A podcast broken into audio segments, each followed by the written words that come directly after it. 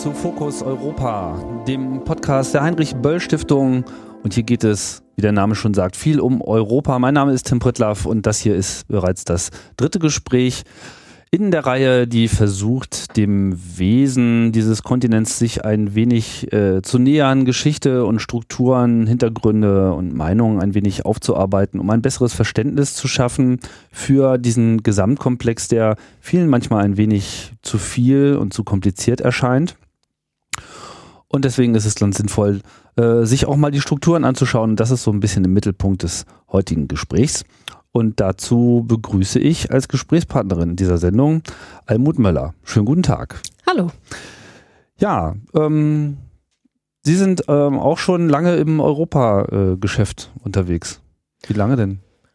Lange unterwegs im Europageschäft. Wahrscheinlich hat das angefangen irgendwann, als ich, äh, wie ja so viele ähm, meiner Generation, angefangen habe, ähm, mein Erasmus einzufordern, sozusagen die ähm, Gelegenheit hatte, genau, die Möglichkeit zu nutzen, ähm, im Studium mal den Schritt in ein anderes Land zu machen. Welches Studium und, war das? Äh, ich habe ähm, Politikwissenschaft studiert mhm. in äh, Münster damals. Und äh, da gab es die Möglichkeit, nach Frankreich zu gehen. Das fand ich interessant. Mhm. Und äh, habe dann in Südfrankreich, in der Aix-en-Provence, ein knappes Jahr verbracht und saß da in EU-Kursen. Und äh, das hat mich irgendwie einerseits ziemlich äh, gelangweilt, weil ich das äh, staubig fand, gerade das institutionelle Rechtliche. Und dann hat mich das Thema das, staubig. Ja, ja, ich fand das irgendwie, für mich war eigentlich Europa weniger was Systemisches, ähm, sondern das Erleben. Aber diese Mischung war dann irgendwie was, was mir gefallen hat. Und dann bin ich komischerweise genau dazu gekommen, zu diesen Institutionen zu arbeiten.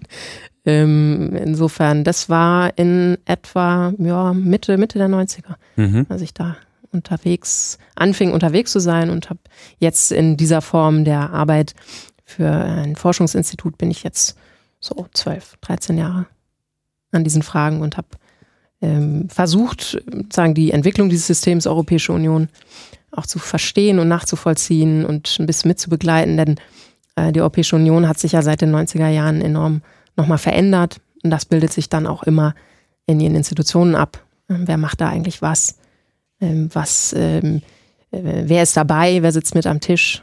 Die Union ist ja enorm gewachsen ähm, seit Beginn der 90er Jahre mit den Umbrüchen in Europa. Und das bildet sich dann natürlich auch immer in, im18, in den anderen Institutionen ab. Mhm. Aktuell sind Sie im German Council on äh, Foreign Relations oder dem DGAP. Äh, Deutsche Gesellschaft für Auswärtige Politik. Genau. Ja. Was ist das für eine Organisation? Wie muss man sich das vorstellen? Was wird da erarbeitet? Äh, die Deutsche Gesellschaft für Auswärtige Politik ist ein Verein. Ähm, den gibt es seit fast 60 Jahren. Im nächsten Jahr ähm, ist die 60-Jahr-Feier, also 2015. Und ähm, dieser Verein hat das Ziel, ein Forum zu sein für informierte und kontroverse Debatte zu Fragen der Europa-, Außen- und Sicherheitspolitik. Ähm, die Entstehungsbedingungen damals, das waren auch ja mit die Anfänge der Europäischen Union, also die ähm, Begleitung der Rückkehr Deutschlands in, sagen wir mal, in die Salonfähigkeit äh, nach dem Zweiten Weltkrieg. Ähm, das hat diese Institution mit ihren Mitgliedern über viele Jahrzehnte mitbegleitet und ist heute ein Institut, was einerseits äh, in Berlin und an anderen Standorten in Deutschland, wo es Foren gibt, Regionalforen, eine ganze Reihe, versucht eben Debatten zu ermöglichen, zu führen, Veranstaltungen zu machen aber gleichzeitig auch unter diesem Dach ähm, ein Forschungsinstitut zu haben, in dem ich arbeite. Und wir beschäftigen uns mit den Grundsatzfragen der Europapolitik und der Frage, wo geht eigentlich das System hin und wo sollte es vielleicht hingehen. Mhm. Und äh, das ähm, unter diesem Dach, das ist vielleicht noch interessant, haben wir äh, eine, eine Zeitschrift, die internationale Politik, die seit vielen, vielen Jahrzehnten, früher hieß sie anders, aber begleitet hat, was eigentlich für Deutschland wichtig war in dieser europäischen Integration und das war natürlich zu Beginn äh, in den 50er, 60er Jahren auch sehr viel grundsätzlicher noch. Ähm, und insofern, das ist ein Haus mit einer langen Geschichte. Und ähm, wir sind im Forschungsinstitut, glaube ich, an ganz interessanten Themen da unterwegs. Mhm. Ähm, das ist so ein Think Tank, wie man so schön sagt, auf Neudeutsch, oder? Ist das äh, eine falsche Sichtweise? Ich vermute mal, dass man es so nennen würde, ja. Äh, Denkfabrik, Think Tank, Forschungsinstitut. Ich bin da immer, ja, ich versuche lieber zu beschreiben, was ich, äh, was ich mache. Und ähm, bei mir ist das im Wesentlichen verstehen, zu verstehen, versuchen, was, was passiert ähm, in der ähm, europäischen Integration. Wie kann man das abbilden? Wie kann man das versuchen zu erklären? Wir haben ja Mitglieder als Verein.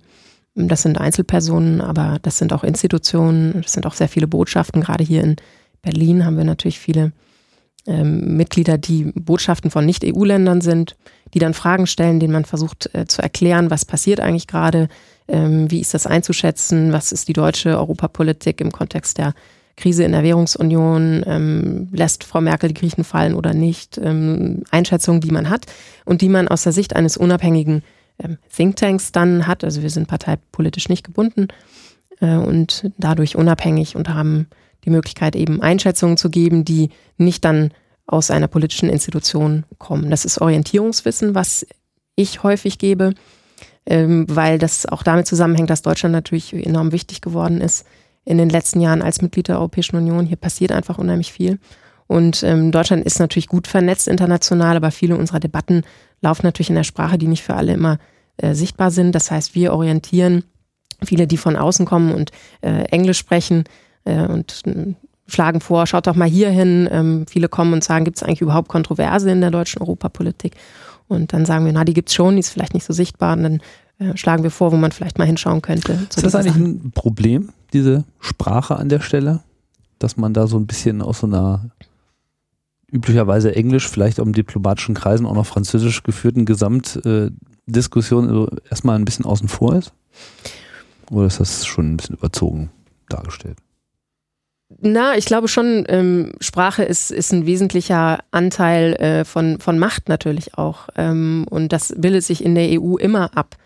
Ähm, Sie sehen das auch dadurch, dass jetzt äh, gerade in den Koalitionsverhandlungen erneut ähm, in Deutschland die Forderung kam, man müsse doch äh, sehr viel stärker darauf dringen, alles auf Deutsch auch äh, zu haben in den Dokumenten. Sie sehen sehr viel kleinere Mitgliedstaaten als Deutschland, die gar nicht so viele Leute haben in ihren Sprachen, äh, die natürlich das auch einfordern müssen. Denn wenn sie sich in ihrer Sprache äußern können, das kann man ja ähm, im EU-Kontext mit vielen, vielen Übersetzern, dann hat das damit zu tun, dass man natürlich seine ähm, Interessen, Ansprüche, Einschätzungen sehr viel klarer formulieren kann. Ähm, da ist Deutschland ganz gut aufgestellt, aber ähm, andere Länder haben es da, glaube ich, ein bisschen schwerer. Insofern, ähm, Sprache hat auch was mit Macht und Einfluss zu tun. Mhm. Und im EU-Kontext finde ich Sprache auch nochmal aus einer anderen Perspektive äh, wichtig und interessant. Äh, die EU hat, äh, sagen wir mal, eine Sprache entwickelt, die ja sehr technisch ist. Äh, wenn man sich anschaut, auch gerade so die Entwicklung der letzten Jahre, wenn man ähm, Menschen auf der Straße fragt, sagen Sie mal, diese ähm, Maßnahmen, um Griechenland zu unterstützen und so weiter, EFSF, ähm, ESM, lauter Mechanismen, Abwicklung hier, Abwicklung dort. Das ist was, was ganz typisch ist für die EU. Also sie haben ja auch Wortungetüme, die irgendwie für, für einen Normalbürger kaum zu verstehen sind. Also die, wenn Sie so wollen, die Gesetze in der EU äh, heißen Verordnungen, das klingt jetzt wahrscheinlich für einen deutschen Bürger eher ziemlich harmlos. Dann denken wir an Gemeindeverordnung, Hundeverordnung. Ähm, also eher etwas, was, sagen wir mal, äh, nicht, nicht das ist, was, was dann im Bundestag sozusagen die harte Gesetzgebung ist, aber das ist ein europäisches äh, Gesetz, wenn Sie so wollen. Mhm. Eine Richtlinie ähm, ist, ist, ist ein Rahmengesetz. Ähm, Sie haben eine Sprache oder Bezeichnung, Terminologie, die einfach für viele Menschen, auch selbst für Experten, kaum ähm, nachvollziehbar ist, ohne dass man sich wirklich einliest und wirklich immer wieder updatet. Ich halte das für ein Problem, denn das garantiert eigentlich nicht Verständnis und, und Teilhabe. Das fängt ja bei den Institutionen an. Ähm, die heißen dann äh, Rat der EU, Ministerrat, Europäischer Rat. Wo ist eigentlich die Abgrenzung äh, zu anderen, äh, Europarat beispielsweise, ähm, anderen Institutionen? Bevor wir vielleicht auf die äh, Struktur, hier äh, stellt sich ja gleich schon die Frage so auf das äh, in Richtung Organigramm und äh, Struktur der EU. Bevor wir darauf kommen, vielleicht nochmal diese, diese Debatte, die in diesen, ich sag mal, diplomatischen Kreisen geführt wird. Weil auch, glaube ich, wenn man in so einer Denkfabrik, in so einer überparteilichen Struktur unterwegs ist und das Gespräch sucht und führt, wird man ja selber, selber sicherlich auch Teil der Diplomatie. Das ist jetzt so eine Unterstellung, kann man jetzt mhm. bejahen oder nicht. Oder sagen wir mal zumindest, man ist, man, man ist Teil der europäischen Debatte. bewegt sich aber da natürlich in so einem Kreis, wo alle mehr oder weniger wohl informiert äh, und äh, in Kenntnis gesetzt sind. Wie stark differiert das von der öffentlichen Wahrnehmung? Wie sehr fühlt man sich da äh, entfernt von der, von der allgemeinen europäischen Wahrnehmung? Also ich fühle mich da häufig sehr entfernt.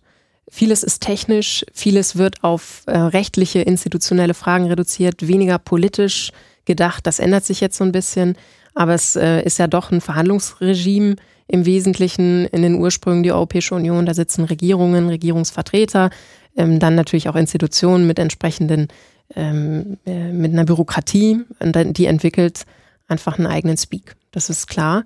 Ähm, es ist natürlich auch eine Expertendebatte.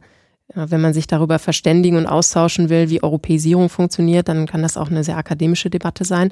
Also wir sind vielleicht in der diplomatischen, aber auch in der wissenschaftlichen äh, Debatte drin. Ich merke oft, wie ich da dann abgehoben bin von dem, was man wahrscheinlich in Deutschland an anderer Stelle ähm, denkt über solche Fragen, ähm, wenn ich einfach mit meiner Familie oder im Freundeskreis spreche und ähm, dann, wenn ich das mache, was ich versucht habe von, von Beginn an ähm, mitzutun in meinem Bereich. Nämlich, ich habe damals in äh, meinen ersten Job in München äh, gehabt, an einem, ebenfalls an einem Think Tank, im Zentrum für angewandte Politikforschung. Und da gab es einen Bereich, der sich mit Jugend und Europa befasst hat.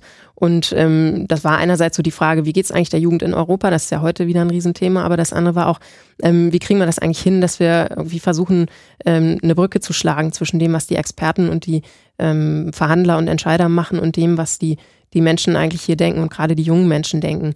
Und äh, da habe ich unheimlich viel ähm, so, ähm, das klingt immer so ein bisschen angestaubt, aber so politische Bildung gemacht, ähm, auch partizipativ. Und ähm, das habe ich versucht immer weiter auch zu tragen, weil das für mich immer auch ein ähm, gute, sagen wir mal, ein guter Reality-Check ist, mich in ähm, Netzwerke. Es gibt ganz interessante Netzwerke, äh, das Netzwerk European Citizenship Education zum Beispiel, wo man sich mehrfach im Jahr trifft mit Leuten, die ähm, zu ganz konkreten Fragen arbeiten und mit ganz normalen Leuten, äh, die Interessen vertreten wollen und das Gefühl haben, dass sie das inzwischen auch ganz gut in der EU können und dass sie voneinander lernen können vielleicht und sich vernetzen können. Und das ist für mich immer ein wichtiger Reality-Check, denn ansonsten ist das doch durchaus eine abgehobene Sache. Und das merkt man ja jetzt auch, dass das ein Problem für das System ist, denn die Kluft zwischen ähm, Regierenden und Regierten, wenn man das mal so formulieren will, zwischen dem, was in der Europapolitik passiert, ähm, gerade die Entscheidung der letzten Jahre in der Krise der Währungsunion, des Euro, und dem, was die Menschen denken wollen, verstehen, wird in meiner Beobachtung immer größer. Und das wird hier in Deutschland noch unterschätzt als ein Problem. Nicht überall, aber doch an vielen Stellen. Mhm. Ist das etwas Zwangsläufiges, was so mit der steigenden Komplexität kommt, oder ist das im Prinzip ein, ja, eine, eine, eine, eine Nachlässigkeit, äh, die man auch beheben kann in der Kommunikation?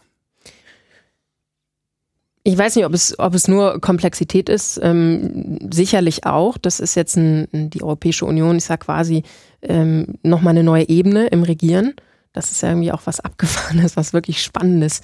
Ähm, das heißt aber auch, dass natürlich Verfahren, wenn die noch eine weitere Ebene haben, was für uns in Deutschland schon irgendwie ein bisschen nachzuvollziehen ist, weil wir ja föderal organisiert sind. Also wir können schon was anfangen mit Bundesebene und Länderebene und jetzt haben wir eben noch eine Ebene drüber. Ähm, dann haben wir unterschiedliche Arenen, in denen ja Entscheidungen getroffen werden. Ne?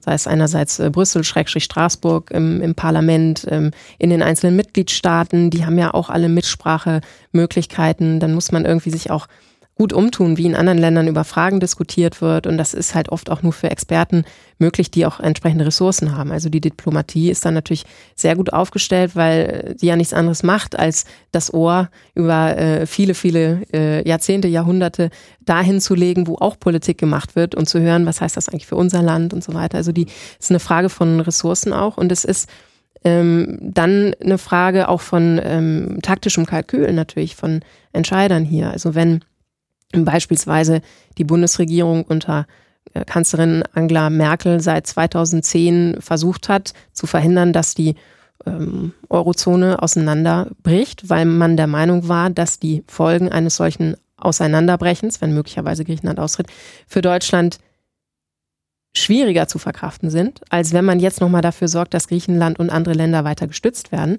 Ähm, dann ähm, macht sie wahrscheinlich eine Politik, die genau darauf abzielt, obwohl sie weiß, dass das in Deutschland gelegentlich auch schwer zu vermitteln ist. Ähm, und die Debatte haben wir ja erlebt. Äh, und dann ist das manchmal wahrscheinlich ein taktisches Kalkül zu sagen, vielleicht reden wir dann eher ein bisschen weniger drüber. Und dann kann auch Sprache helfen, die so ein bisschen technisch verklausuliert ist und so. Und dann wird das auf einmal so ein Expertending und gar nicht mehr so politisch. Es wird irgendwie entpolitisiert. Und ich beobachte, dass da schon auch die Politik das gelegentlich taktisch natürlich einsetzt. Denn äh, wenn sie anfangen, diesen politischen Raum ähm, EU aufzumachen, dann wird natürlich Regieren schwieriger. Sie müssen ja versuchen, wir sind momentan 28 Mitglieder in dieser EU, ähm, Entscheidungen gemeinsam zu treffen, zum Teil einstimmig zu treffen. Das muss man organisieren. Und dann müssen ja alle diese Länder auch noch die Unterstützung sich in ihren Parlamenten holen oder durch ähm, Referenden möglicherweise Volksabstimmungen holen. Und das ist etwas, was natürlich auf Kosten der Effizienz des Systems, um es mal so abstrakt zu formulieren, gehen kann. Und deswegen ist das natürlich auch in gewisser Hinsicht legitim, dass Politik versucht, irgendwie Entscheidungsfähigkeit zu erhalten im Europäischen Verbund. Aber ich sehe da eher Probleme. Ich sehe da eher auch eine Angst vor dem Bürger, eine Angst vor Meinung. Ich glaube aber, dass wir an einem Punkt sind, wo die Entwicklungen es nicht mehr möglich machen, ähm, die Menschen auszublenden. Denn die sind ja da, die fordern ein, die wollen verstehen, die sind kritisch, die wählen Parteien, die nicht mehr so einfach sagen, wir wollen das auch. Insofern, glaube ich, macht sich da die Debatte auch gerade auf. Das halte ich für richtig. Dann steigen wir noch mal ein bisschen äh, ein und schauen uns mal die Struktur als solche an. Jetzt in den ersten beiden Gesprächen haben wir die Sache vor allem sehr geschichtlich angegangen. Ich hielt das auch für, für wichtig und angemessen, um einfach überhaupt erstmal zu wissen, wo, aus was heraus ist denn die EU letztlich äh, entstanden? Ich meine, wir wollen ja auch über Europa reden. Heute reden wir mal ein wenig mehr über die EU. Mhm. Ob die EU Europa ist, ob mhm. Europa die EU ist, ist nochmal eine Frage für sich. Aber ich denke, es ist nicht von der Hand zu weisen, dass natürlich die EU einfach mal mit Abstand die stärkste und signifikanteste äh, Struktur ist, die sich in Europa äh, findet und eben auch letztlich das langfristige Ziel und wahrscheinlich auch eine hohe Wahrscheinlichkeit hat, sozusagen so auch die konkrete Verkörperung des gesamten Europas zu werden, irgendwann mal. Mhm. Wie auch, wie weit das auch immer noch entfernt sein muss, bis äh, da alle mitspielen wollen. Im Prinzip spielen aber schon alle mit. Jetzt ist die EU natürlich entstanden aus den Wirren zweier großer Kriege, der Problematik der fortgesetzten Uneinigkeit von äh, Nationen und Völkern und hat sich dann äh, schrittweise über äh, erste Strukturen, über wirtschaftliche Strukturen, die Gemeinschaft für Kohle und Stahl, Atom etc., also vor allem auf einer wirtschaftlichen Ebene erstmal gefangen, um dann langsam zu so einer politischen Ebene zu werden. Anfang der 90er Jahre kam es dann mit den Maastrichter Verträgen kurz nach der deutschen Wiedervereinigung das erste Mal eigentlich dazu, dass man das auch wirklich eine Union genannt hat. Vorher hieß es ja EG, also mhm. Europäische mhm. Gemeinschaften, mhm. Gemeinschaft. Ähm, was, was war da sozusagen der jetzt der, also die große Änderung, außer der, der Umbenennung? Was hat, was hat Maastricht verändert und vor allem, was, was für eine Struktur wurde jetzt durch diesen Vertrag äh, das erste Mal in die Wege geleitet? Wie sollte dieses Europa ab da funktionieren. Mhm. Na, die 90er Jahre waren ja auch gerade hier in, in Berlin wirklich von Umbruch gekennzeichnet. Ähm, da lag wirklich Politik in der Luft und Weltpolitik in der Luft und äh, es bestand die Möglichkeit, die großen Systeme, die auf einmal äh, äh, wankten ähm, und sich Möglichkeiten ähm, für andere Systeme eröffneten. Dazu gehörte die ähm, Europäische Union, beziehungsweise dann äh, wie Sie das beschrieben haben, vorab Europäische Gemeinschaft oder Gemeinschaften. Ähm, die Mitglieder sahen die Chance, dass man jetzt natürlich diese Wiedervereinigung des europäischen Kontinents unter dem Dach der EU organisiert, dass die sozusagen der Schirm ist mhm. dafür. Äh, und das war was sehr, sehr politisches. Ähm, da ging es nicht nur um Märkte. Äh, Sie haben ja die Marktlogik beschrieben, die es auch immer gab in ähm, in der Zusammenarbeit äh, im Rahmen der Europäischen Gemeinschaft. Nicht nur, es gab auch natürlich zu Beginn, das haben äh, Sie bestimmt in den anderen Sendungen auch diskutiert, den Versuch, das politisch anzugehen, gerade in der Verteidigungszusammenarbeit beispielsweise. Aber ähm, doch dieser, dieser Push, mehr politisch miteinander zu arbeiten, kam ganz klar die Umbrüche Ende der 80er, Anfang der 90er Jahre hier in Europa. Und der Ehrgeiz damit verbunden, ähm, erstens nochmal reinzugucken in, in diese Verträge, die sich entwickelt hatten seit den 50er Jahren. Das haben sie ja beschrieben. Die Europäische Gemeinschaft im Ursprung ist natürlich eine Rechtsgemeinschaft, die basiert auf Verträgen, wo drin steht, warum man das eigentlich macht ähm, und wer die Träger von Entscheidungen sind und äh, wer mit am Tisch sitzt und dann ähm, nach welchen Verfahren beschlossen wird, ob das einstimmig ist oder nicht. Ähm, und da hatte man Mitte der 80er Jahre schon mal ähm, mit einem ähm, ersten Schritt, eine sogenannte einheitliche europäische Akte, ist auch ein bisschen sperriger Begriff. Also das war im Grunde die erste Reform dieser Verträge gesagt, also wir wollen hier bestimmte Entscheidungsverfahren erleichtern, Rechte des Parlaments stärken und so weiter. Ähm, da gab es eigentlich auch noch eine ganze Menge von Dingen, die da noch nicht abgearbeitet waren. So, und dann kamen diese politischen Umbrüche und die Perspektive zu sagen, na, wir wollen doch eigentlich sehr viel mehr als eine europäische Gemeinschaft sein. Wir wollen eine Union sein, die nicht nur unter ihrem Dach auch eine ganze Reihe von neuen Mitgliedern empfängt, ähm, und zwar mit offenen Armen, denn die Idee war ja dazu auch zur Transformation beizutragen ähm, hin zu Demokratie, sozialer Marktwirtschaft in diesen Ländern, sondern auch äh, zu sagen, wir wollen das Ganze nochmal sehr viel ehrgeiziger angehen und wir wollen zementieren, unsere, unseren Ehrgeiz auch zusammenzuarbeiten in Bereichen wie der Außen- und Sicherheitspolitik, in Bereichen, die die Innen- und Justizpolitik, also Fragen, ähm, die sich ergeben, wenn man einen großen Binnenmarkt hat, in dem sich ja Menschen auch bewegen sollen und bewegen können und unternehmerisch tätig sein können ähm, und selber ihre Geschäfte sozusagen über die eigenen nationalen Grenzen hinaus organisieren sollen. Also es war irgendwie, lag in der Luft, dass man daraus was, was Größeres, was sehr viel Politischeres macht. Und dann hat man diese sogenannte Europäische Union dann begründet und die damals, sagen wir mal, in der ähm, wenn man sich so angeschaut hat, wie das dann abgebildet worden ist als politisches System, gab es immer dieses Modell des Tempels, sozusagen diese mit den drei Säulen. Das ist irgendwie immer so mhm. in der politischen Bildung äh, wurde das dann immer bemüht. Ich finde das äh, ja, ein bisschen schwierig und, und sperrig, das so zu sehen. Im Grunde, die Union ist sozusagen ein Dach und unter diesem Dach haben wir eine ganze Reihe von Bereichen, in denen wir zusammenarbeiten wollen als europäische Staaten.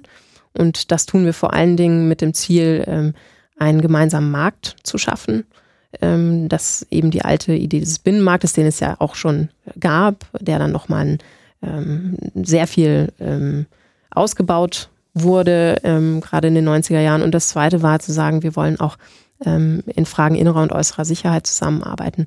Ja, und die zweite und die dritte Säule. Und das mm, ist in, in der EU immer dann so ein bisschen kompliziert, weil sie natürlich das dann im System abbilden müssen. Das ist, ich habe das vorhin gesagt, eine äh, Rechtsgemeinschaft, die auf Verträgen beruht. Und äh, das ist irgendwie ganz interessant, wie dann eine solche politische Ambition sich in Verträgen abbildet. Äh, da gibt es dann ganz klare ähm, Unterschiede, äh, wie Zusammenarbeit zum Beispiel organisiert ist. Also wenn man sich mal anguckt, das, was ja so der Kern der äh, Europäischen Union immer noch ist, also dieser gemeinsame Markt, dieser Binnenmarkt, das ist ein klassischer Bereich, in dem man schon sehr früh gesagt hat, hier sollen europäische Institutionen ran. Mitgliedstaaten ähm, geben sozusagen Teil ihrer Staatsgewalt auf, ähm, beziehungsweise teilen die, diese Staatsgewalt, geben die an europäische Institutionen ab, in, die sie, in denen sie auch vertreten sind und entscheiden gemeinsam, wie diese Politiken verwaltet werden sollen. Das war natürlich was revolutionär Neues.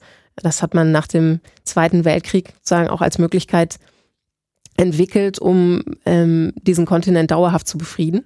Und das war wirklich auch ein, eine enorme, sagen wir mal, äh, Entwicklung, glaube ich, in der, in der äh, Geschichte dieses Kontinents zu sagen, also wir, wir als Nationalstaaten und uns gibt es weiter, aber wir teilen Souveränität. Wir geben sie an Institutionen ab. So, und dann gibt es eben Bereiche wie im, in diesem Binnenmarkt, wo die Institutionen stark sind, ähm, wo es Entscheidungsverfahren gibt, ähm, wo die Mitgliedstaaten als unabhängige Einheiten ähm, auch nicht mehr so viel Möglichkeiten haben, äh, Veto einzulegen, zu sagen, ich mache da nicht mit, sondern da gibt es sehr viele Möglichkeiten, auch mit Mehrheiten zu arbeiten Und äh, dann haben sie Bereiche, und das spiegelt sich dann in den Säulen wieder, ähm, der politischen Zusammenarbeit. Da geht's wirklich so auch an den, an den Kern nationaler Souveränität, wo sie eben diese starke Rolle für die Institutionen ähm, entweder noch nicht haben, wo im Wesentlichen die Mitgliedstaaten über ihre Regierungen im, ähm, im Driver Seat sozusagen sind äh, und wo die auch miteinander äh, einstimmig entscheiden.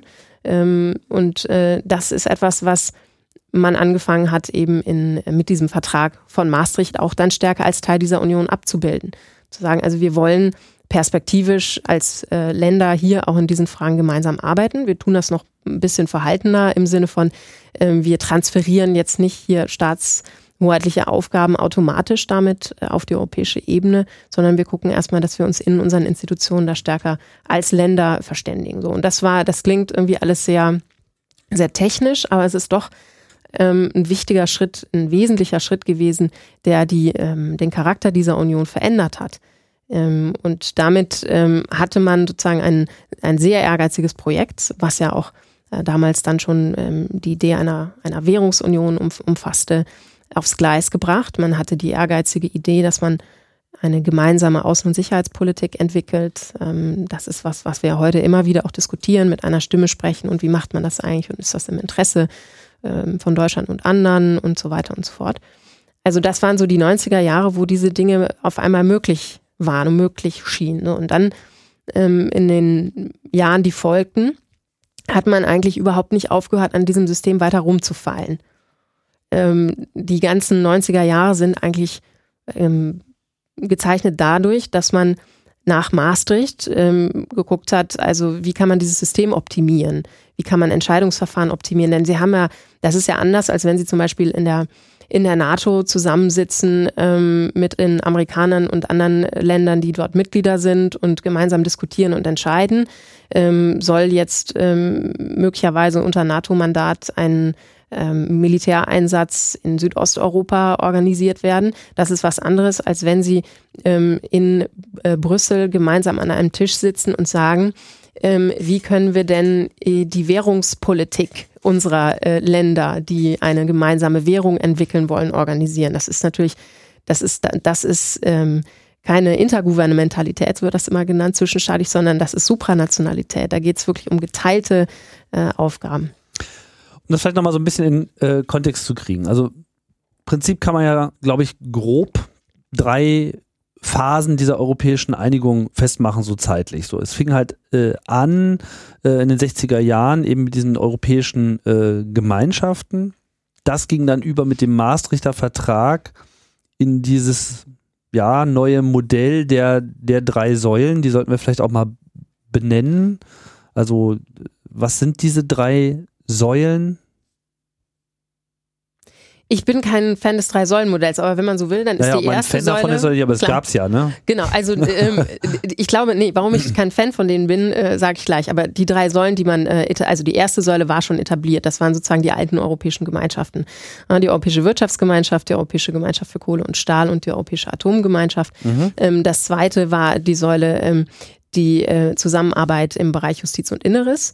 Und die dritte Säule war die gemeinsame Außen- und Sicherheitspolitik. Säulen heißt, das Ziel sozusagen der Verwirklichung war in Säule 2 und Säule 3 ähm, da man noch eher in den Kinderschuhen als in Säule 1. Säule 1 stand schon ziemlich äh, viele Jahre und Jahrzehnte, wie Sie das beschrieben haben, seit den 50er Jahren stabil da. So, das also das wirtschaftliche, der wirtschaftliche Teil, der hatte sich ja quasi bewährt war natürlich dann weiterhin ein Teil. Und man hat jetzt versucht, mit Maastricht dem Ganzen quasi eine politisch-organisatorische Dimension hinzuzufügen, indem man gesagt hat, okay, wir versuchen jetzt auch auf einer Justizebene zusammenzuarbeiten. Vorher waren es separate Nationalstaaten, die sich irgendwie gegenseitig was verkaufen durften und sich deswegen liebhaben mussten. Und äh, jetzt kam sozusagen der Versuch hinzu mit, jetzt probieren wir aber auch wirklich mal äh, zwischen den Staaten juristisch verbindlich, zumindest auf einer Kooperationsebene Ebene oder eben auch mit verbindlichen Maßnahmen weiter zusammenzuarbeiten. Vieles sind da Folgen des Binnenmarkts, was jetzt sozusagen diese Innen- und Justizfragen angeht. Wenn Sie einen großen äh, Raum haben, in dem sich Menschen bewegen können, ähm, und zwar als Reisende, aber natürlich auch als Menschen, die in Arbeit sind oder die unternehmerisch tätig sind, ähm, die heiraten, ähm, Ehen schließen über die Grenzen hinweg und so weiter, da kommen ja eine ganze Reihe von Fragen. Auch überhaupt Verträge dann, zwischen Unternehmen. Genau, mhm. lauter, lauter Dinge, die sie dann regeln müssen. Arbeitnehmer. Und, äh, genau, mhm. und das, äh, das dann zu organisieren. Also die ähm, das war sozusagen diese, diese drei äh, Säulenstruktur, die man da formuliert hat. Ich finde das nur immer deswegen so ein bisschen un. Es erklärt mir nicht wirklich, was da eigentlich passiert ist. Ich finde es eigentlich schöner, wie Sie es gerade ähm, äh, formuliert haben. Also man hat äh, sehr viel ehrgeizigere Ziele sich gesetzt, zu sagen, wir wollen jetzt auch in, äh, im Bereich innerer und äußerer Sicherheit uns politisch unter diesem äh, Dach der Europäischen Union zusammenfinden und gemeinsame Verfahren entwickeln und nicht immer ad hoc sozusagen uns vielleicht mal zusammensetzen und dann sind die Großen immer im Vorteil, weil die halt einfach groß sind und die Kleinen äh, sozusagen sitzen am, am Katzentisch, sondern ähm, man, macht, man macht so, eine gemeinsame Struktur. Macht doch eher so den Eindruck, als ob es diese drei Säulen im Wesentlichen so eine sehr dicke fette Säule ist mit dem ganzen wirtschaftlichen äh, Teil und dann hat man da nochmal versucht, eine neue Säule äh, zu bauen, von der man noch nicht genau weiß, wie dick sie jetzt eigentlich sein kann, äh, um dieses ganze Justizleben zu äh, verbinden. Und dann hat noch irgendjemand eine, irgendwo eine Leiter rangelegt und gesagt, das ist jetzt unsere gemeinsame Sicherheits- und Außenpolitik. Oder ist das jetzt schon ein bisschen übertrieben? Ja, nee, würde ich, also glaube ich nicht, dass das so ist. das meine, sind schon, so ähm, sagen wir mal, die, die, Ausgereiftheit der Verfahren in der ersten Säule. Ähm, die ist schon sehr viel ähm, weiter vorangeschritten, weil die Zusammenarbeit ähm, schon länger läuft und auch klarer ist, wer da welche Zuständigkeiten hat. Also wenn Sie sich anschauen, ähm, das ist ja irgendwie in der EU auch immer, immer die Frage. Also wer, man kann einerseits sich zusammensetzen als Mitgliedstaat und sagen, wir arbeiten zusammen. Dann kann man das äh, in der Form machen, dass man sich an einen Tisch setzt und meinetwegen mit 28 jetzt bespricht, äh, wie soll was laufen. Ähm, wir koordinieren vielleicht unsere Positionen, tauschen uns aus, aber am Ende steht kein irgendwie Gesetz und im Wesentlichen haben wir uns ja wie andere äh, Länder auch mal einfach an einem Tisch zusammengesetzt. Und dann gibt es ja eine Verschärfung sozusagen äh, der Möglichkeit der Zusammenarbeit zu sagen, naja, wir wollen nicht nur uns irgendwie austauschen ähm, und mal einen Beschluss fassen oder so, sondern wir wollen auch gemeinsam Gesetze erlassen. Ähm, und das machen wir nicht mehr, indem wir alle als Mitglieder mit Regierungen an einem Tisch sitzen, sondern wir beauftragen Institutionen, die das für uns äh, tun sollen und die dann quasi für uns diese Aufgaben übernehmen. Wir sind in denen zwar abgebildet, aber äh, die entscheiden nach Verfahren, auf die wir ähm, im Zweifel nicht immer auch Veto-Einfluss haben, weil ähm, es Mehrheitsentscheidungen sind. Und das sind ja die klassischen Bereiche im, äh, im, im, im Binnenmarkt, wo sie äh, die im Bereich der Zollunion, im Bereich der Handelspolitik ja schon seit vielen äh, Jahren, das sind jetzt nur zwei Beispiele, ähm, die Wettbewerbsregeln im Binnenmarkt und so weiter eine ganz starke Rolle ähm, der europäischen Institutionen haben in dieser ersten Säule. Und für die ähm, zweite und äh, dritte Säule ähm, hat man das angefangen aufzubauen. Ähm, das sind unheimlich komplizierte Verfahren, auch zum Teil. Da wurde auch seit Beginn der 90er Jahre, dann hieß das immer, wurde, wurde überführt in die erste Säule, äh, sozusagen rausgeknabbert aus der zweiten, hieß dann äh, auf dem Wesentlichen nur, was die Entscheidungsverfahren äh, angeht, hat man gesagt, gut, wir machen auch hier einen Souveränitätstransfer und ziehen das rüber in die, in die Säule Nummer eins. Ähm, und das heißt also, wenn man sich das im Detail anschaut, dann ist das wirklich eine, ein, eine Vielzahl, ein, ein Dschungel, ein Wildwuchs von, von Entscheidungsverfahren, ähm, die gelten und die man dann auch nicht mehr so mit den Politikfeldern greifen kann. Also man kann zum Beispiel jetzt nicht sagen, dass die ähm, Migrations- und Asylpolitik sozusagen äh, zweite Säule ist und nirgendwo anders sich äh, aufhält, sondern das muss man dann differenzieren, wenn man das runterbricht auf unterschiedliche Politikfelder. Also wenn ich das richtig sehe, ist, glaube ich, die, die Visa-Politik äh, innerhalb der ersten Säule äh, inzwischen. Also das ist auch nicht so wirklich äh, abgegrenzt und deswegen gefällt mir dieses Modell auch nicht immer ähm, so, weil das oft zu statisch gedacht ist. Mhm. Aber im Wesentlichen war ja eigentlich schon auch in der Struktur seit Maastricht viel, also eigentlich im Wesentlichen alle Institutionen, die wir auch heute kennen, schon da. Nur, dass eben mit der Überarbeitung der europäischen Verträge über die Zeit ihre Aufgabe, Rolle, Zuständigkeit und ihr Machteinfluss sich verändert hat. Mhm. Kann man das so, äh, man so festhalten? Ja, also mhm. also die Europäische Kommission. Wir gehen gleich nochmal so ein bisschen auf die einzelnen Strukturen natürlich ein. Aber im Prinzip waren äh, Kommission, Parlament etc. da, hatten bloß eben unterschiedliche Zuständigkeiten und Machteinflüsse. Äh, und durch die Überarbeitung der Verträge, also nach Maastricht gab es ja dann nochmal die Amsterdam, Amsterdam äh, Nizza, Nizza, Lissabon. Mhm. Genau, und Lissabon dann eigentlich als äh, bisher letzter und äh, auch würde ich sagen, größter Schritt, weil der ja dann im Prinzip wirklich so die Europäische Union als Einheit dann auch mal ganz klar äh, definiert hat und dabei eben auch eben nochmal das umfangreichste äh, Reshuffling da vorgenommen hat, was die äh, Aufgaben der einzelnen Institutionen betrifft. Ich weiß gar nicht, ob ähm, Lissabon da das umfassendste ist. Ich glaube, Maastricht ist da doch sehr viel umfassender gewesen, weil, wie Sie das ja beschrieben haben, die ähm, Politikfelder, die man da erschlossen hat als Bereiche nicht nur der Zusammenarbeit, wo man mal ad hoc zusammenarbeitet, innere und äußere ähm, Fragen der Sicherheit, Zusammenarbeit im Justizbereich, ähm, äh, sondern äh, das, da hat man wirklich gesagt, wir wollen dafür gemeinsame Verfahren entwickeln und das ist mit Maastricht passiert. Ich glaube, das war der wichtige Schritt. Danach hat man im Grunde äh, kaum vergleichbaren Kompetenztransfer in Anführungszeichen gemacht. Da ging es ähm, im Grunde dann noch darum, wie kann man die Verfahren so organisieren, dass wir überhaupt zu Entscheidungen kommen. Also in den 90er Jahren waren die großen ähm, Stichworte Entscheidungsfähigkeit des Systems erhalten, ähm, was natürlich eng zusammenhing mit der Entwicklung der EU, die ja dann sehr schnell wachsen sollte.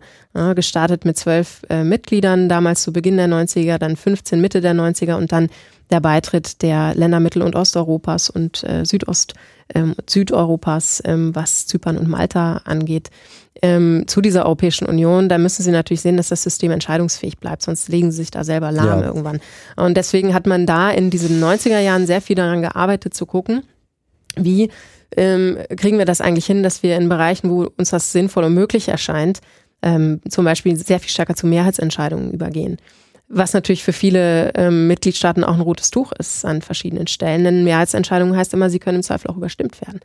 Ähm, das heißt, dieses Veto-Position beibehalten, Mehrheitsentscheidung oder nicht, das ist immer ein Riesending gewesen, ähm, wenn man sich das angeschaut hat. Und mit Nizza im, ähm, sagen wir mal, zum Jahrtausendwechsel hat man eigentlich wirklich schon fast äh, an der Grenze der Möglichkeiten dieses Systems gearbeitet, weil man gesehen hat, also wir kommen eigentlich da äh, so nicht mehr über die Runden. Und das, das war eines der großen Themen. Zweites großes Thema war, wenn jetzt im Rahmen der Europäischen Union sehr viel mehr Zusammenarbeit unter diesem Dach zwischen den Regierungen läuft, wie ähm, federn wir das eigentlich demokratisch ähm, ab? Welche Rolle bekommt das Europäische Parlament in diesem ähm, Prozess? Ähm, welche Rolle spielen vielleicht auch die nationalen Parlamente? Da sind ja auch in Deutschland, also ist sozusagen das deutsche politische System nochmal durch so eine Europäisierung äh, durchgegangen. Ähm, Maastricht, haben wir die große Debatte, Bundesverfassungsgerichtsurteil ähm, äh, zu Maastricht, die, ähm, der Europa-Artikel, der dann eingeführt worden ist in das deutsche Grundgesetz, ähm, wo nochmal klargestellt wurde, dass auch die Länder mitwirken an der, äh, unter anderem an, an der Gestaltung der Europapolitik und so weiter und so fort. Also Riesendebatten, die sozusagen eine Reaktion darauf waren, dass sich dieses System dieses föderale System, Vereinigte Staaten von Europa, da, sind, da stehen wir nicht, aber es ist ja letztlich schon ein zunehmend föderales System, nochmal in diesem System äh, die Kräfte und Machtverhältnisse äh, zwischen den Ebenen verschoben hat. Und ähm, das ähm, in den 90er Jahren ging es also im Wesentlichen dann um diese Frage äh, Handlungsfähigkeit, demokratische Absicherung und das dritte war Transparenz. Dass man sagte, also die Verträge sind wirklich sehr, sehr komplex.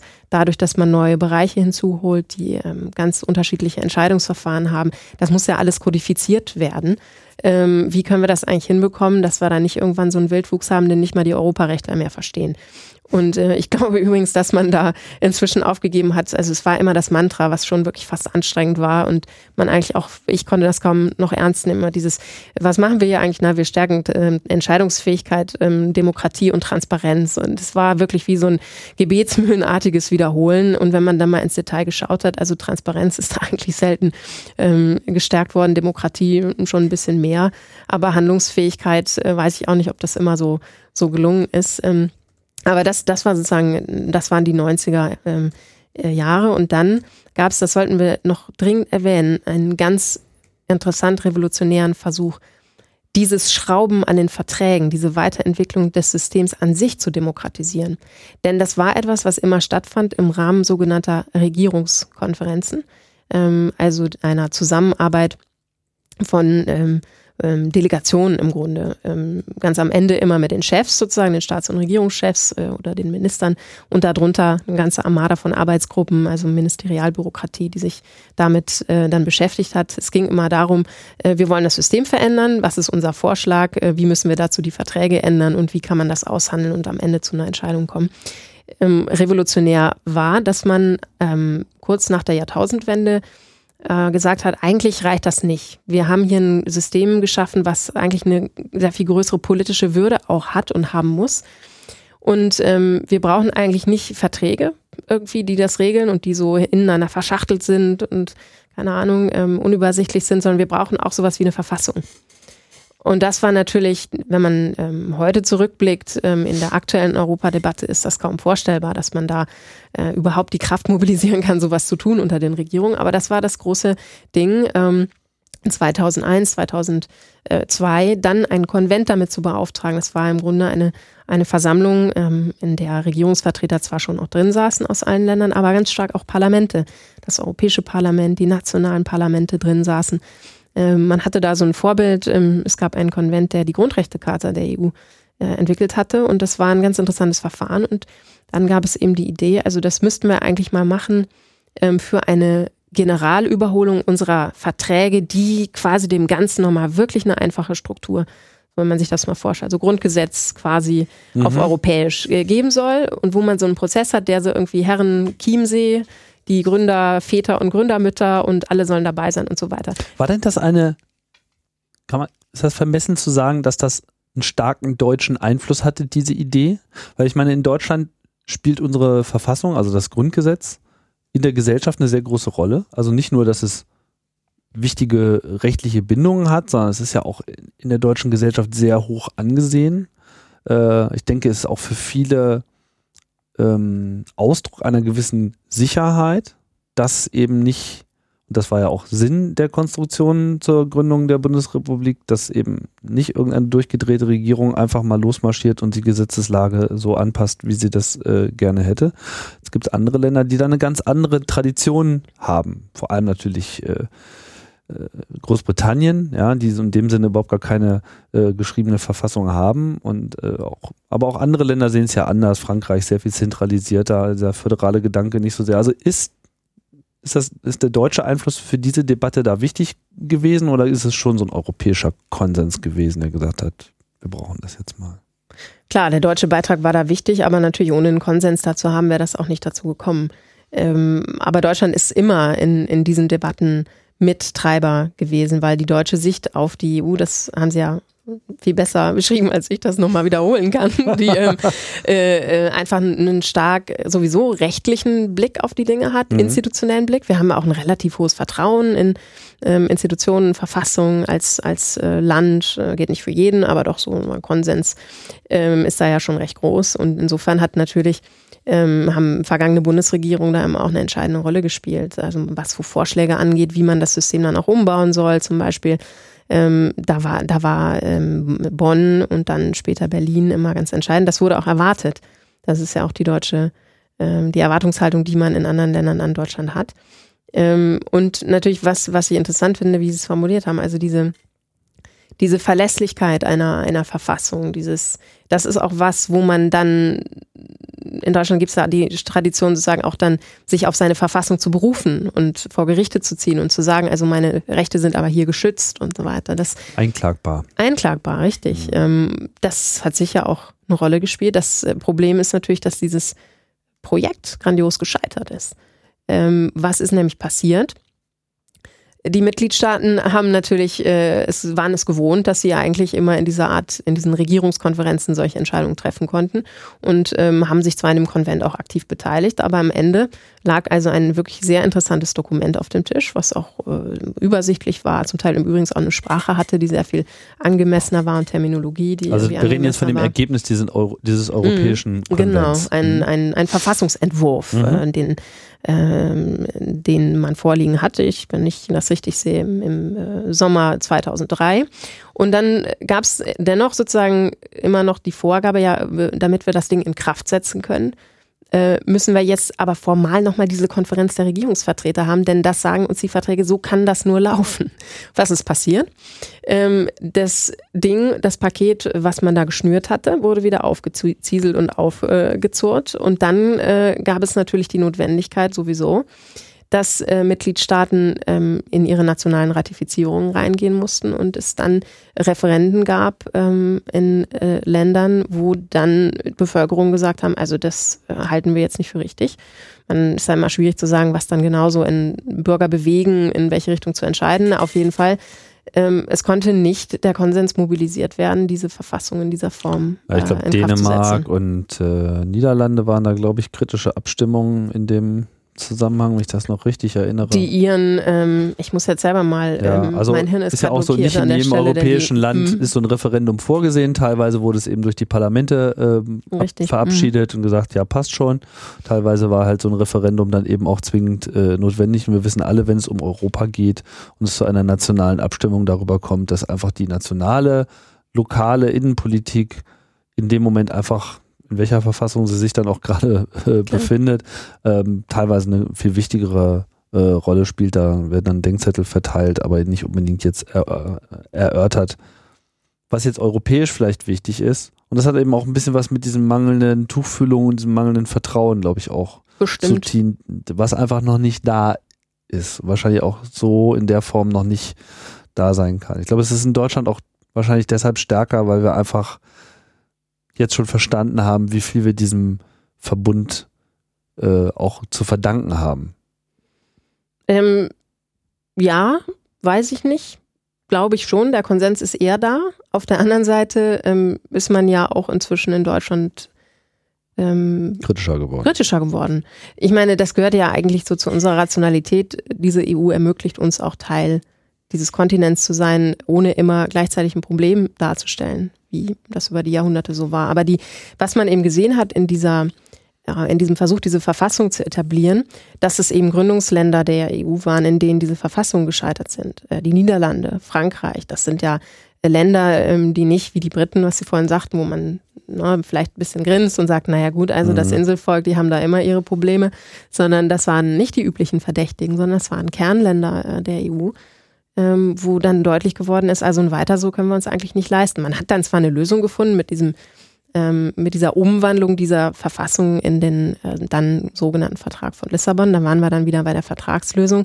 Inhaltlich stand da auch nicht so viel anderes drin, was auch bei vielen zu Frust geführt hat, die gesagt haben, na, jetzt hat man quasi das nur nochmal anders verpackt und äh, jetzt versucht man es einfach nochmal in den Ländern, wo das noch nicht geklappt hat. Ist das dann eigentlich so redlich? es war nachvollziehbar, dass die ähm, Politik entschieden hat, wir müssen ja jetzt irgendwie hier zu äh, Potte kommen, denn es sind im Wesentlichen Verfahren, die wir brauchen.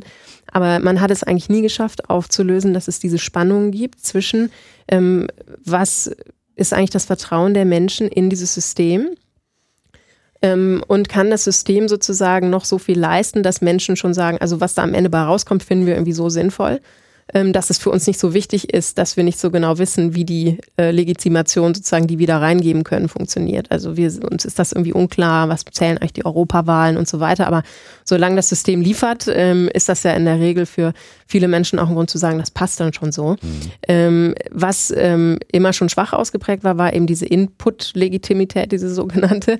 Ähm, und dann haben wir in den letzten Jahren erlebt, dass gerade für viele äh, Menschen in anderen Ländern auch die Ergebnisse nicht mehr gestimmt haben. Ähm, also das, das Versprechen, ähm, was die Europäische Union gegeben hat, nämlich mehr Wohlstand für alle, ähm, mehr sozialer Zusammenhalt, ähm, mehr Gemeinsames, ähm, mehr ähm, die Möglichkeit, sich, sich zu verwirklichen mit Freiheitsrechten und so weiter, eigentlich in unseren europäischen Gesellschaften irgendwie gerade nicht überall funktioniert. Äh, die Frage, die man dann stellen muss, hat das was mit der EU zu tun oder nicht? Oder hätten wir das nicht sonst auch, ist nochmal eine andere. Aber die ja. Menschen stellen dann natürlich dann auch berechtigte Fragen. Und die Europapolitik hat in diesen ganzen Vertragsreformen aus meiner Sicht den Fehler gemacht, das Ganze immer zu rechtlich, institutionell zu denken. Und dann gab es immer große ähm, ähm, Vorschläge noch, na, wie nehmen wir jetzt den Bürger mit? Meistens wird der Bürger dann mit äh, Hochglanzbroschüren und irgendwelchen Plänen, Plan D hieß das, glaube ich, damals der Kommission, dem, dem Plan Demokratie, äh, äh, wie man also die Menschen jetzt darüber informierte, was passierte. Das klang für mich oft berechtigt, sinnvoll, aber irgendwie hilflos in der Umsetzung. Und das ist einem jetzt natürlich auf den Tisch gekracht in den letzten Jahren. ähm, wo sie gesehen haben, dass Deutschland ist ja nun äh, in dieser Krise eigentlich ein Sonderfall. Äh, ganz, ganz viele Länder wirklich unter die Räder der Entwicklung gekommen sind, die sich ergeben haben seit der ähm, Finanz- und, und Bankenkrise. Und ähm, wo sie vielerorts in Europa eben hören, ähm, dass Menschen nicht mehr glauben, dass das System in der Lage ist, Dinge zu leisten. Und diese ähm, das jetzt natürlich dem auch Ausdruck verleihen, in Wahlen Ausdruck verleihen. Auf einmal geht es auch in, in Wahlen um, um Europa. In Frankreich zum Beispiel in den Präsidentschaftswahlen in den letzten. Da ging es um Europa. Das war eigentlich nie so, dass es irgendwie um Europa geht. Deutschland ist da auch immer ein bisschen komisch. Also in der mhm. Bundestagswahl ging es ja im äh, Jahr 2013 auch erneut nicht um um Europa, aber in den allermeisten Ländern äh, ist das inzwischen der Fall und das ist kontrovers, da kracht es, da entstehen neue Parteien, alte werden aus den, aus den Regierungen gefegt. Ähm, wir sind irgendwie ein eigenartiges Beispiel dafür als Deutschland. Aber das kann uns natürlich überhaupt nicht unberührt lassen. Denn das ist ja was, die EU ist kein Verhandlungssystem, die EU ist ein politisches System. Meinungen ähm, und ähm, ähm, Wahlverhalten von Bürgern spiegelt sich in diesem System. Einerseits über die Europawahl ein bisschen weniger immer noch, aber natürlich auch über äh, die Art ähm, und Weise, wie sie zu Hause abstimmen, ähm, welche Regierungen sie ähm, ins Amt wählen und wie sich diese Regierungen dann zu Fragen im europäischen Kontext verhalten und so weiter. Das ist ja nicht was, was irgendwie, dann gibt es da noch Brüssel oder so, sondern das ist inzwischen von einem Verhandlungs, äh, eher technokratisch aus, und das meine ich jetzt gar nicht so negativ, aushandlungsdiplomatisch geprägten System äh, zu einem sehr viel politischeren System geworden, ähm, wo ja auch einfach ganz andere Maßstäbe anzusetzen sind. Und ich glaube, das zu vermitteln, das ist auch wichtig hier in Deutschland, also dass Menschen verstehen, es geht jetzt gar nicht ähm, für Frau Merkel darum, dass sie jetzt einen sehr technisch klingenden ähm, Bankenabwicklungsmechanismus gemeinsam mit ihrem Finanzminister organisieren muss im europäischen Kontext oder so, sondern es geht einfach darum, können wir, wie können wir Wohlstand, sozialen Zusammenhalt ähm, europäisch inzwischen noch erreichen und organisieren? Also da geht es wirklich um was. Es geht um mein eigenes Leben, um meine Renten, um meine Perspektive für meine Kinder. Ähm, ist das Versprechen, dass wir irgendwie immer besser leben können, eigentlich noch richtig und so weiter? Also es sind die ganz großen Fragen und das, das muss die Europapolitik angehen. Und ich glaube, dass wir in diesem Jahr dann eine äh, Chance zu haben, denn die Europawahlen werden das äh, auf die Agenda bringen. Genau, wir haben ja Februar 2013, Europawahlen stehen im Mai, Juni an. Im Mai. Im Mai, mhm. genau. Ähm, jetzt möchte ich nochmal kurz zurückkommen, also wir jetzt ein bisschen äh, abgekommen, mhm. diese äh, Änderung der EU und welche Struktur sich denn jetzt letzten Endes herausgebildet hat. Also dieser äh, Vertragsweg über Maastricht, Amsterdam, Nizza, Lissabon als letzten Schritt. Und ich hatte ja gesagt, Lissabon hat jetzt den größten Einfluss. ich habe jetzt nebenbei so ein bisschen darüber nachgedacht, warum habe ich das eigentlich gesagt? Was mhm. war denn da eigentlich meine Wahrnehmung? Und ich glaube, äh, der Grund dafür ist schlicht und ergreifend, dass der Vertrag sehr viel mehr als die anderen die Stärkung des Parlaments äh, mit äh, beinhaltet hat. Und dass das so in meiner mhm. äh, Bürgerwahrnehmung sozusagen eigentlich viel mir wichtiger erschien mhm. und erscheint noch, ähm, als jetzt so die Neuorganisation anderer Strukturen, die sicherlich mhm. auch alle ihre Berechtigung haben. Ähm, aber ich, ich, will jetzt mal ein bisschen konkreter werden und mal auch nochmal äh, die Struktur selber äh, nochmal ein bisschen anschauen. Woraus besteht die EU? Wir haben eine Kommission, wir haben ein Parlament und wir haben einen Rat oder zwei. Viele haben wir, oh ja, da wird es schon kompliziert. genau. Ähm, vielleicht können Sie das einfach mal ein bisschen mhm. aus Ihrer Perspektive. Was sind die wichtigen, ich sage jetzt nicht Säulen, mhm.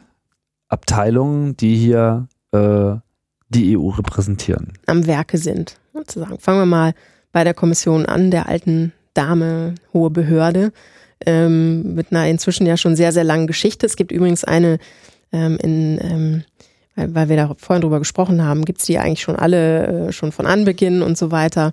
Ähm, diejenigen, die sich in den letzten Jahren extrem in den Vordergrund gedrängt haben und in ihrer Wichtigkeit auch enorm zugenommen haben, die gab's eigentlich noch nicht als offizielle Institution. Das waren die Staats- und Regierungschefs ähm, im Europäischen Rat. Das ist der Gipfel sozusagen, wenn Frau Merkel sich trifft äh, mit Herrn äh, Hollande und Herrn Cameron und anderen. Und inzwischen sitzt dann Herr Van Rompuy da. Das ist sozusagen der Präsident dieses Europäischen Rates. Das war früher mal eine, eine Sesselrunde die äh, damals von äh, Helmut Schmidt und Valérie Giscard d'Estaing, wenn ich richtig sehe, aus der Taufe gehoben wurde. Wir haben so viele große Fragen zu besprechen, das müssen wir doch unter uns Chefs gelegentlich auch mal tun. Also der Europäische Rat ist ähm, erst institutionalisiert worden in der letzten Vertragsreformrunde, war aber immer ähm, schon natürlich auch eine Größe ähm, mit den Regierungschefs und den Staatschefs.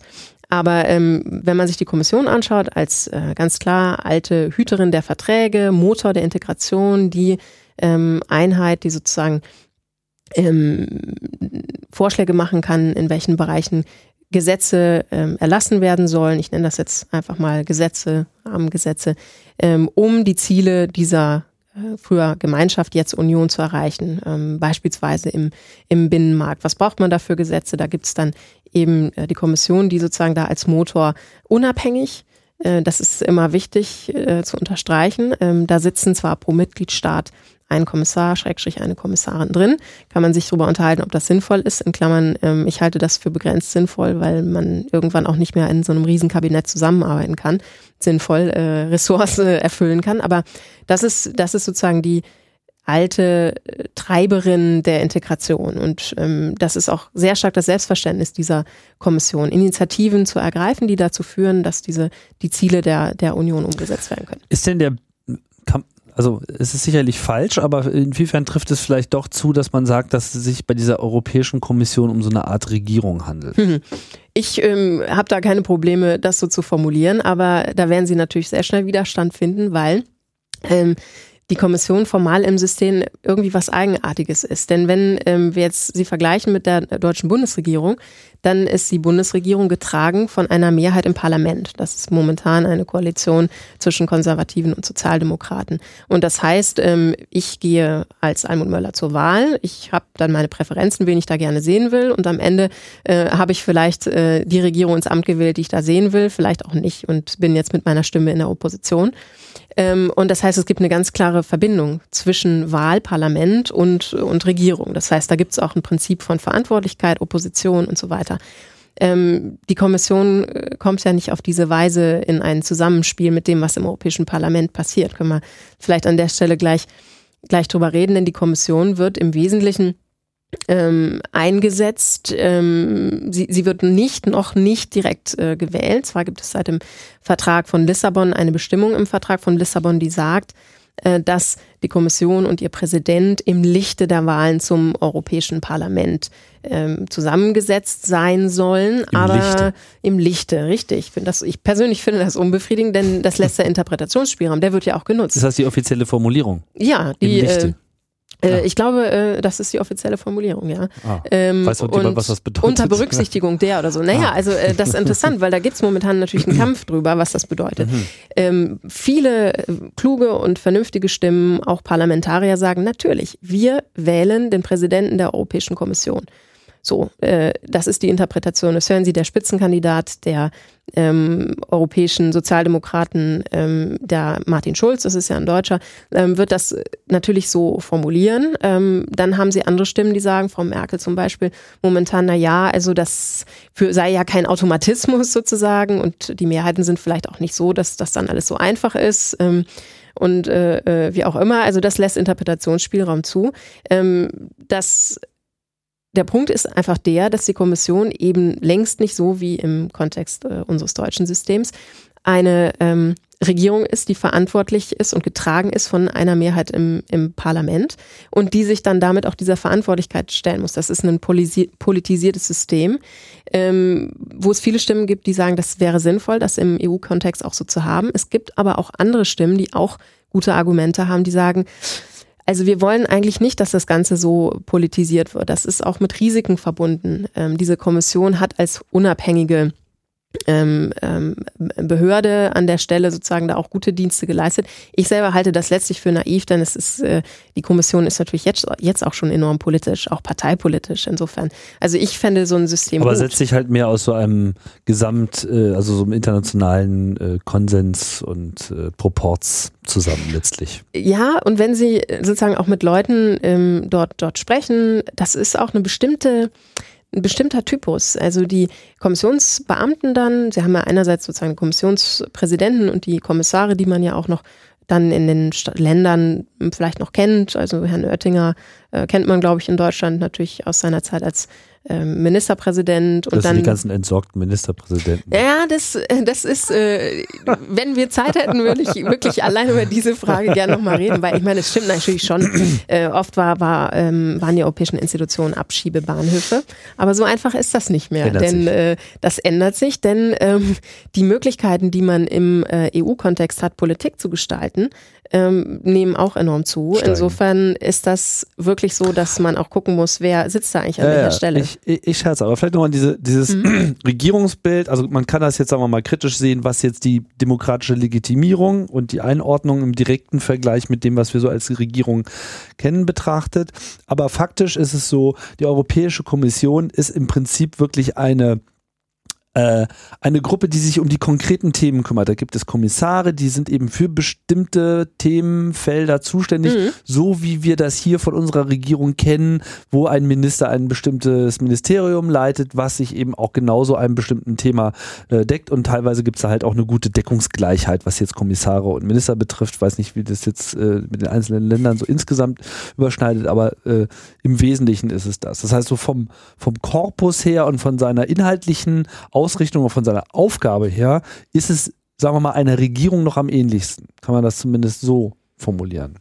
Ja, aber es ist auch noch mehr. Die Kommission ist, das habe ich äh, ja vorhin noch irgendwie in dieser alten Formulierung als Hüterin der Verträge, die guckt also auch, ähm, dass die Mitgliedstaaten äh, sozusagen sich vertragskonform verhalten. Mhm. Ähm, das heißt, ähm, da ist sie doch deutlich, hat sie noch, hat sie noch mehr Aufgaben.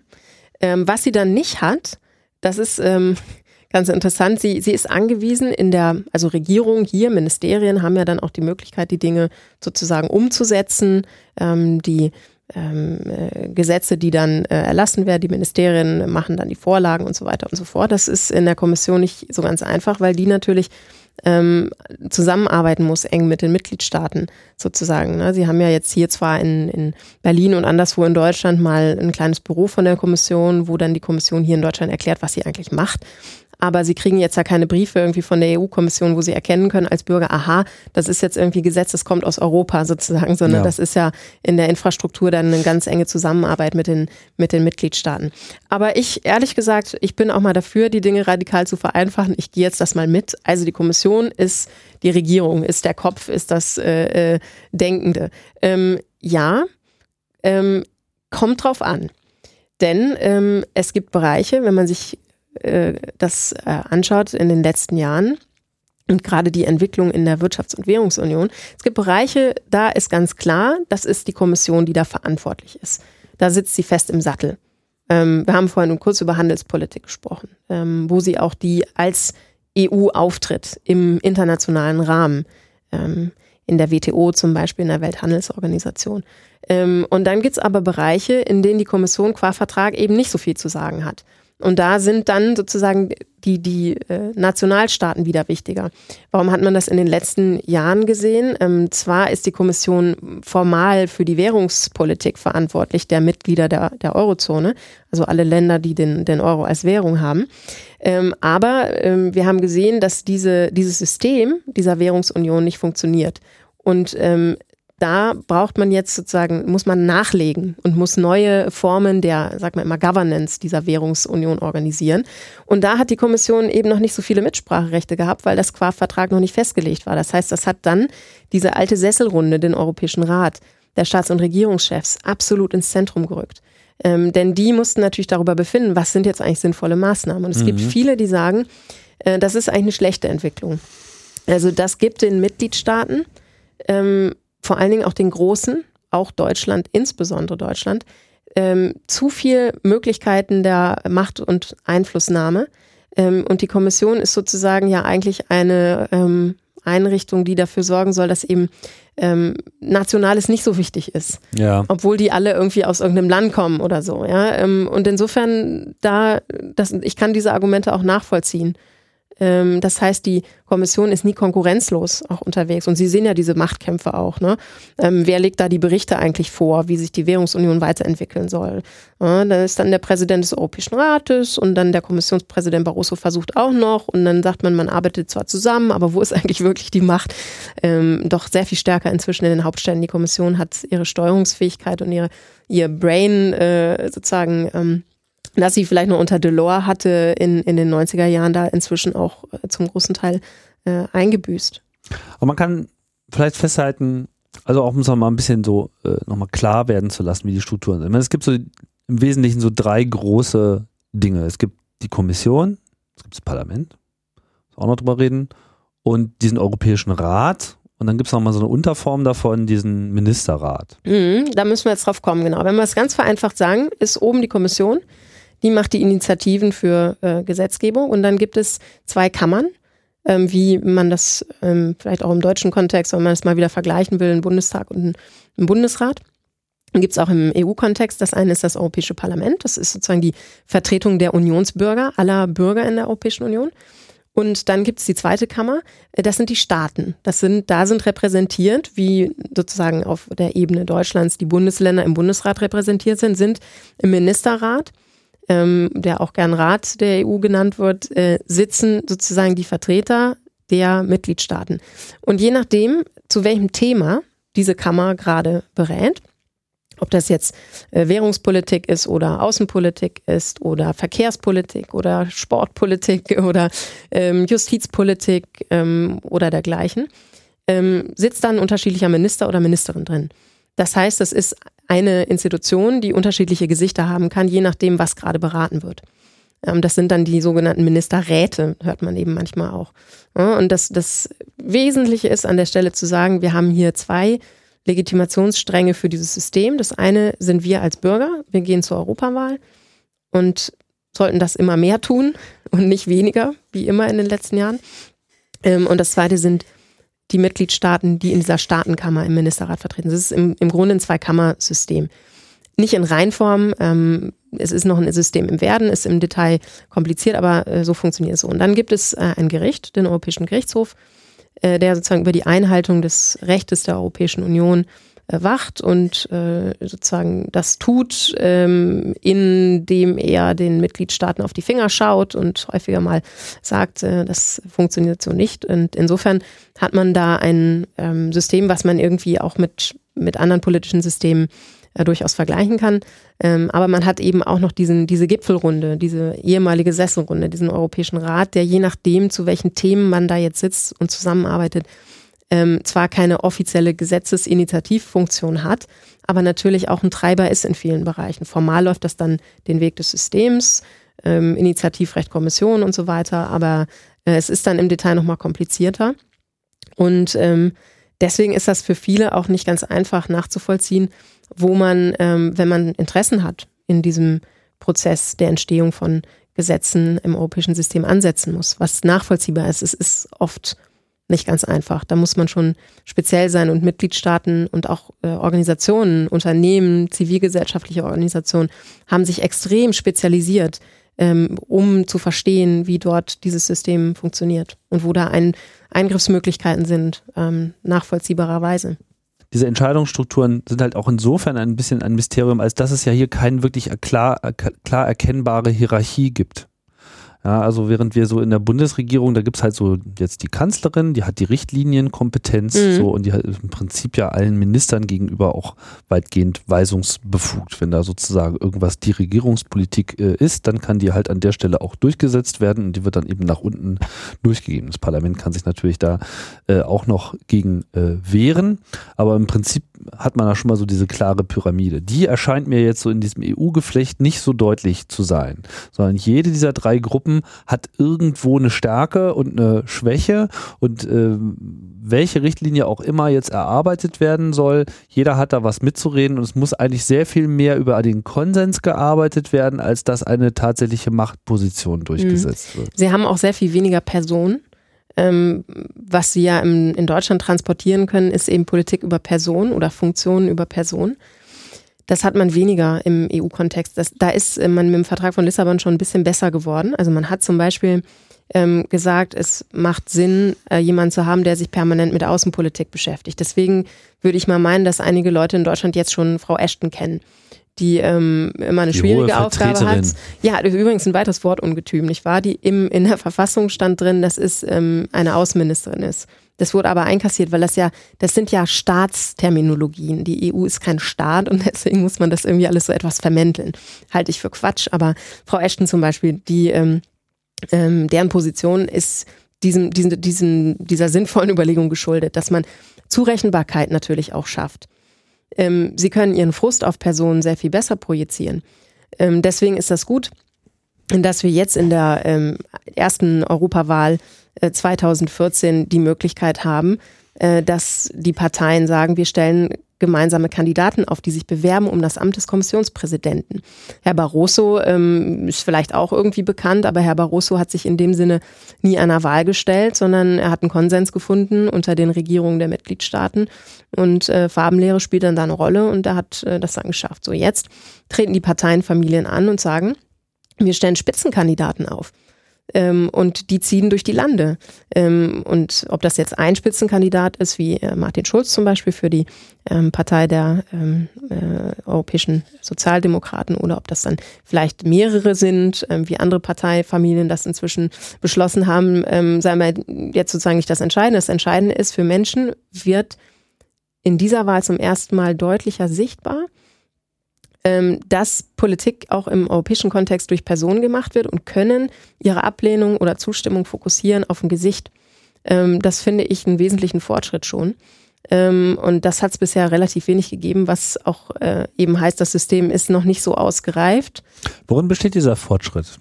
Dass man jetzt, also was ist für mich jetzt so der Gewinn, äh, das über Personen abzubilden?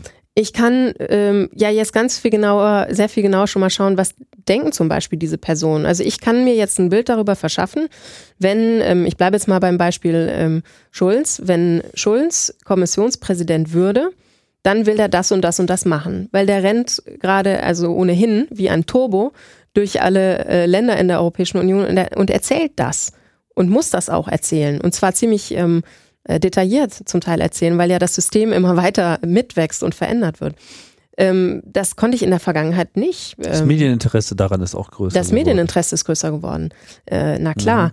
Ähm, und also es ist jetzt ein mini kleines Beispiel, aber Sie können schon mal äh, verstehen, versuchen zu verstehen, wie eine Person denkt, was ein Lebensweg von der Person ist, wie diese Person ähm, Erfahrungen gesammelt hat im europäischen Kontext. Das ist ja bei Herrn Schulz auch schon eine lange Karriere im, im Europäischen Parlament. Sie können sich dann andere anschauen, die sind eher durch die Kommission geprägt. Ähm, da wissen Sie, aha, das ist äh, jemand, der eher stark in diesem ähm, fast so ein bisschen elitären ähm, EU-Official äh, Kommissionsmilieu irgendwie entstammt, wahrscheinlich stärker auch eine Rolle für die Kommission sehen wird und so und ehrgeizig sein wird. So diese Dinge, das ist jetzt ähm, vielleicht nicht ein Riesenfortschritt, ähm, aber es ist zumindest schon mal mehr, als wir bisher hatten. Und das macht, glaube ich, auch die Machtverhältnisse dann in diesem System immer stärker deutlich. Ähm, und die Medien spielen da eine entscheidende Rolle. Ähm, die haben ja auch dazu geführt, dass Frau Merkel, wenn sie jetzt in ähm, ihr Gefährt steigt, wahrscheinlich hier in, ihren, äh, in ihr Flugzeug oder Hubschrauber, wenn sie nach Brüssel muss, nicht sozusagen zum Stelldichein kommt mit ihren Partnern äh, in der schwarzen Limousine als Vertreterin, äh, wie so in so einer großen internationalen Organisation auf einem Gipfeltreffen, sondern sie reist an als Bundeskanzlerin äh, der Bundesrepublik Deutschland und die genau weiß, was dort dann von ihr verhandelt wird, wird inzwischen sehr viel mehr wahrgenommen in ihrem eigenen Land und unter ihren Wählern. Das heißt also, diese Hinterzimmeratmosphäre, die man noch äh, lange Zeit hatte, hat auch angefangen, sich aufzulösen. Und ähm, insofern ist das eine Nachricht, die, glaube ich, darauf hindeutet, dass wir eine stärkere Politisierung des Systems haben, was dann auch diese Abläufe sehr viel deutlicher machen wird. Was ist denn da der Grund dafür? Also ich meine, hat sich denn irgendwas Grundsätzliches äh, verändert? Also ich habe jetzt nicht so den Eindruck, dass jetzt nur der äh, Lissabon-Vertrag da allein äh, verantwortlich war. Wa warum ist die Wahrnehmung auf einmal anders? Das hat natürlich ganz stark mit der Entwicklung ähm, innerhalb der Eurozone zu tun. ich weiß noch, als ich 2010 anfing an der, an der DGRP, da saßen wir zusammen ähm, mit ein paar Kollegen hier aus Berlin und haben gedacht, das war damals sozusagen die neue Koalitionsregierung von Frau Merkel und der FDP, gerade so im Amt. Und wir dachten, na, sind wir mal gespannt. Jetzt ist ja der Vertrag von Lissabon da, Ende 2009. Was kommt denn jetzt an Initiativen? Und äh, irgendwie kam nichts. Ähm, und die Europapolitik schien ziemlich ambitionslos. Und dann krachte das griechische Thema auf den Tisch. Und es wurde vollständig klar, das war dann nicht mehr nur ein griechisches Thema, äh, dass dieses Land sozusagen äh, kurz davor stand abzuschmieren, sondern dass das zum Problem für die ganze Eurozone wurde, die nämlich sichtbar wurde als ein System, was nicht, was nur auf, auf einen Fuß sozusagen gebaut war. Und es fehlten noch eine Reihe von Füßen, die man jetzt nachliefern muss. Das heißt, es gab eine existenzielle Bedrohung ähm, des Zusammenhalts und des, Fun des Funktionierens dieser Währungsunion. Und das war etwas, was natürlich an den Grundfesten ähm, der EU gerüttelt hat. Äh, und deswegen ging es natürlich auch auf einmal um etwas. Und äh, die Kanzlerin hat das dann immer so formuliert zu sagen, wenn der Euro scheitert, dann scheitert die EU. Ich sehe das ein bisschen anders, aber das wurde als sicherlich berechtigterweise existenzielle Frage für Deutschland wahrgenommen. Es ging um die Frage, kann diese Währung, die uns Wohlstand auf Dauer sichern soll, jetzt hier überleben oder nicht? Und damit ist es ein Thema, was für jeden Menschen ähm, in jedem Land der Europäischen Union eine Wichtigkeit hatte. Also es ging jetzt wirklich man hatte das, Gefühl zum ersten Mal, es geht um die Wurst. Das, die Europäische Union ist nicht irgendwie ein dahin, so ein Hintergrundplätschern, sozusagen, sondern da werden sinnvollerweise ähm, in vielen Bereichen Kräfte gebündelt, weil ohne die Bündelung dieser Kräfte man das im europäischen Kontext sonst nicht mehr schaffen kann. Und ich glaube, dass das zum ersten Mal in den letzten äh, vier, fünf Jahren äh, den Entscheidungsträgern klar geworden ist, in dieser Dringlichkeit, auch den Parlamentariern im, im Bundestag beispielsweise, die ja eine extreme Lernkurve hatten, positiv formuliert.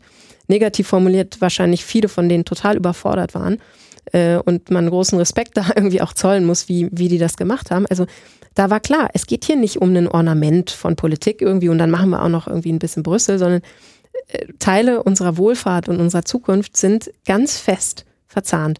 Und das wusste man zwar immer, das wurde auch immer so argumentiert, aber dass man es gemerkt hat, das, das ist, ist erst, das ist neu. Mhm. Und da gucken jetzt natürlich alle drauf, da gucken Parteien drauf, da gucken Medien drauf. Und insofern ist das etwas, was dazu führen wird, dass sich auch in diesem System sehr viel mehr jetzt solche politischen Prozesse abspielen werden, die bei uns relativ normal sind im deutschen Kontext. Zum Beispiel, dass sich die Parteien auch stärker parteipolitisch in Parteienfamilien aufstellen und organisieren. Die treffen sich immer vor den großen Gipfeln. Da fährt ähm, Frau Merkel ähm, sicherlich auch, da fährt sie immer auch vorbei, denn sie ist ja mit ihrer CDU auch Teil der europäischen konservativen Parteienfamilie. Das ist bei den anderen Parteifarben dann genauso. Es ist politisch geworden. Es geht um das Organisieren von Mehrheiten in europäischer Perspektive und da spielen politische Parteien eine Rolle die ähm, im Vertrag zwar auch so genannt sind, äh, dass sie zur Willensbildung beitragen, aber jetzt zum ersten Mal das auch, auch tun.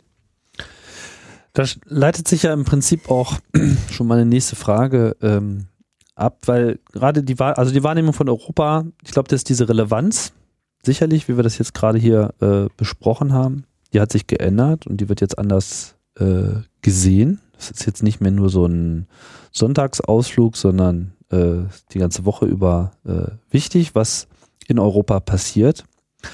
Ein anderes Gefühl, glaube ich, was sich immer wieder breit macht, ist eben auch so dieses nicht verstehen, wie eigentlich jetzt die Machtstrukturen dort tatsächlich arbeiten, allein schon, weil es eben so anders ist, wie wir das ja jetzt hier im Prinzip auch schon selber äh, herausgearbeitet haben. So, ja, Kommission mag ähnlich wie eine Regierung sein und ein europäischer Rat mag äh, irgendwie vergleichbar sein mit dem Bundesrat.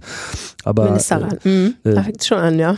Das ist äh, der Teufel steckt da wirklich äh, nachvollziehbar genau. im Detail. Mhm. Genau, der Rat der EU, das mhm. ist der Ministerrat, der Europäische Rat sind nur die Regierungschefs. Genau, also das ist schon mal ein terminologisches Problem. Ähm, und auch das Parlament spielt ja eine andere Rolle. Also bis Lissabon hatte es nicht äh, die Kräfte, die es jetzt hat. Aber nehmen wir noch mal kurz den aktuellen Bestand auf. Wer ist sozusagen, also wo fließt, wo, wo entlang fließt die Macht? Von wem gehen die Initiativen aus? Wer äh, bestimmt letztlich und hat wie viel Mitspracherechte? Wie, wie muss man sich das Machtgeflecht vorstellen innerhalb der EU? Vielleicht setzen wir mal beim Parlament an. Ja. Ähm, Sie haben das ja vorhin angesprochen, dass das Europäische Parlament in den Vertragsreformen eigentlich immer ein Gewinner war und mit Lissabon nochmal enorm gewonnen hat. Es mhm. gibt so Zahlen, die sagen, in den Bereichen, mit der die EU sich befassen kann, ähm, war das Parlament ähm, so Ende der 50er Jahre zu Beginn der europäischen Integration ähm, in unheimlich vielen Bereichen nicht beteiligt und ähm, hatte wahrscheinlich in 75 Prozent der Bereichen, äh, der Bereich überhaupt keine Möglichkeit oder durfte nur angehört werden oder so. Durfte auch mal äh, sagen, was es denkt, aber das hatte dann überhaupt keine Auswirkung. Ähm, das hat sich heute extrem gewandelt. Also da hat man wirklich ähm, ein, ein Verfahren inzwischen, das sogenannte ordentliche Gesetzgebungsverfahren, was dem Europäischen Parlament gleichberechtigt mit dem Ministerrat in den allermeisten Bereichen, in denen die EU überhaupt tätig ist, ähm, volle Beteiligungsrechte hat. Das heißt also, das Europäische Parlament, das ja gemeinhin immer noch so ein bisschen als zahnloser Tiger gilt, ist das bei weitem nicht mehr. Es gibt natürlich Felder der Kooperation, wo das Europäische Parlament ähm, schwächer ist. Das hat aber dann oft auch damit zu tun, dass das Bereiche sind, auf, äh, in denen die EU als solche eben nicht so intensiv unterwegs ist. Aber insofern ähm, ist das ganz entscheidend, da nochmal genauer hinzugucken. Und dieses Parlament ist natürlich darauf angewiesen, ähm, dass es jetzt erstens ähm, auch das Mandat bekommt von den Unionsbürgern. Das heißt, dass Menschen wählen gehen mhm. und dieser gewachsenen Bedeutung auch gerecht werden. Denn ähm, wenn man sich das anschaut, das Europäische Parlament ist ja zum ersten Mal direkt gewählt worden 1979. Seitdem ist die Wahlbeteiligung kontinuierlich zurückgegangen und lag im Unionsdurchschnitt, ich glaube, ähm, bei Mitte 20 Prozent oder so. Also wirklich äh, in den letzten Europawahlen sehr, sehr gering. Es wäre jetzt wichtig, eine Trendumkehr zu schaffen. Eine Trendumkehr, die widerspiegelt, was dieses Parlament für eine Bedeutung hat inzwischen in ähm, der ähm, Europapolitik. Ähm, ich glaube, das ist eine Aufgabe, die Parteien auch ganz klar erkannt haben. Ähm, das Europäische Parlament hat eine Reihe von strukturellen Problemen, an die man noch ran muss. Ähm, eines hängt damit zusammen, dass es natürlich ein Parlament ist, was nicht so ein äh, Debattenparlament ist bisher, wie man das zum Beispiel aus Großbritannien kennt, weil Sie es gerade gesagt haben. Das ist ja ein konfrontatives System. Mhm. Ähm, da wird debattiert, da wird zugespitzt, da haut man sich die Dinge um die Ohren. Ähm, strukturell bedingt ist das Europäische Parlament eher ein Konsensparlament. Ähm, und das ist natürlich was, ähm, was auch nicht immer dazu beiträgt, es so sichtbar stark zu machen. Ähm, und das Europäische Parlament hat das Problem, dass sie ähm, jeder, jeder Mitgliedstaat kann ein bestimmtes Kontingent von Parlamentariern senden. Die Großen können natürlich mehr senden als die Kleinen. Aber es ist, wird immer im bisherigen Modell so sein, dass sie als deutsche Europaparlamentarier sehr viel mehr Bürger repräsentieren müssen, als das beispielsweise ein luxemburgischer Parlamentarier machen kann. Ist ein Minderheitenschutz, heißt aber auch, dass ähm, One uh, Woman, One uh, Vote äh, sozusagen das äh, Prinzip ist, ist hier nicht, nicht abgebildet. Ist ein Problem für ein Parlament. Das Parlament hat auch im ähm, Bereich der, ähm, also im ureigensten Bereich der Parlamente im, im Bereich Haus, des Haushalts ähm, nicht immer so die Rechte, die man haben müsste. Also ähm, das heißt, ja, da liegt Macht, aber da liegt auch noch ausbaufähige Macht. Ähm, es liegt sicherlich, wie Sie das beschrieben haben, ähm, Macht in ähm, der EU-Kommission, äh, die äh, Dinge auf den Weg bringen kann. Das kann sie aber nur, wenn sie auch darauf setzen kann, dass es einen Konsens gibt, der gegen die Mitgliedstaaten im Zweifel ähm, nicht durchzusetzen ist. Das heißt, man muss ähm, wirklich auch schauen, dass das System kooperativ ist. Macht liegt ganz bestimmt äh, in einzelnen äh, Mitgliedstaaten der Europäischen Union, ganz besonders auch in Deutschland, ähm, auch im deutschen Parlament. Ähm, das hat damit zu tun, dass Entscheidungen im EU-Verbund eben nicht immer nur in Brüssel oder Straßburg, wenn das Parlament in Straßburg ist, getroffen werden, sondern dass Entscheidungen auch äh, weiter in den, in den Hauptstädten äh, der Mitglieder getroffen werden. Ähm, Macht ist nicht so leicht zuordnenbar. Ähm, Macht befindet sich sicherlich auch dort, wo Interessenvertreter versuchen, ihre Interessen geltend zu machen. Wir haben das gesagt, die ursprünglichen ähm, Bereiche sind natürlich stark binnenmarktorientiert. Da gibt es eine ganze Reihe von Interessen, wie dieser Binnenmarkt funktionieren soll oder eben nicht funktionieren soll. Insofern muss man sich da auch anschauen, das Biotop der Lobbygruppen in Brüssel, ähm, was man auch ganz oder recht transparent sich ähm, sich aneignen kann, was da eigentlich so los ist. Da gibt es ähm, Register und so weiter. Das, da ist so eine Art ähm, Code of Conduct inzwischen schon ein bisschen weiterentwickelt.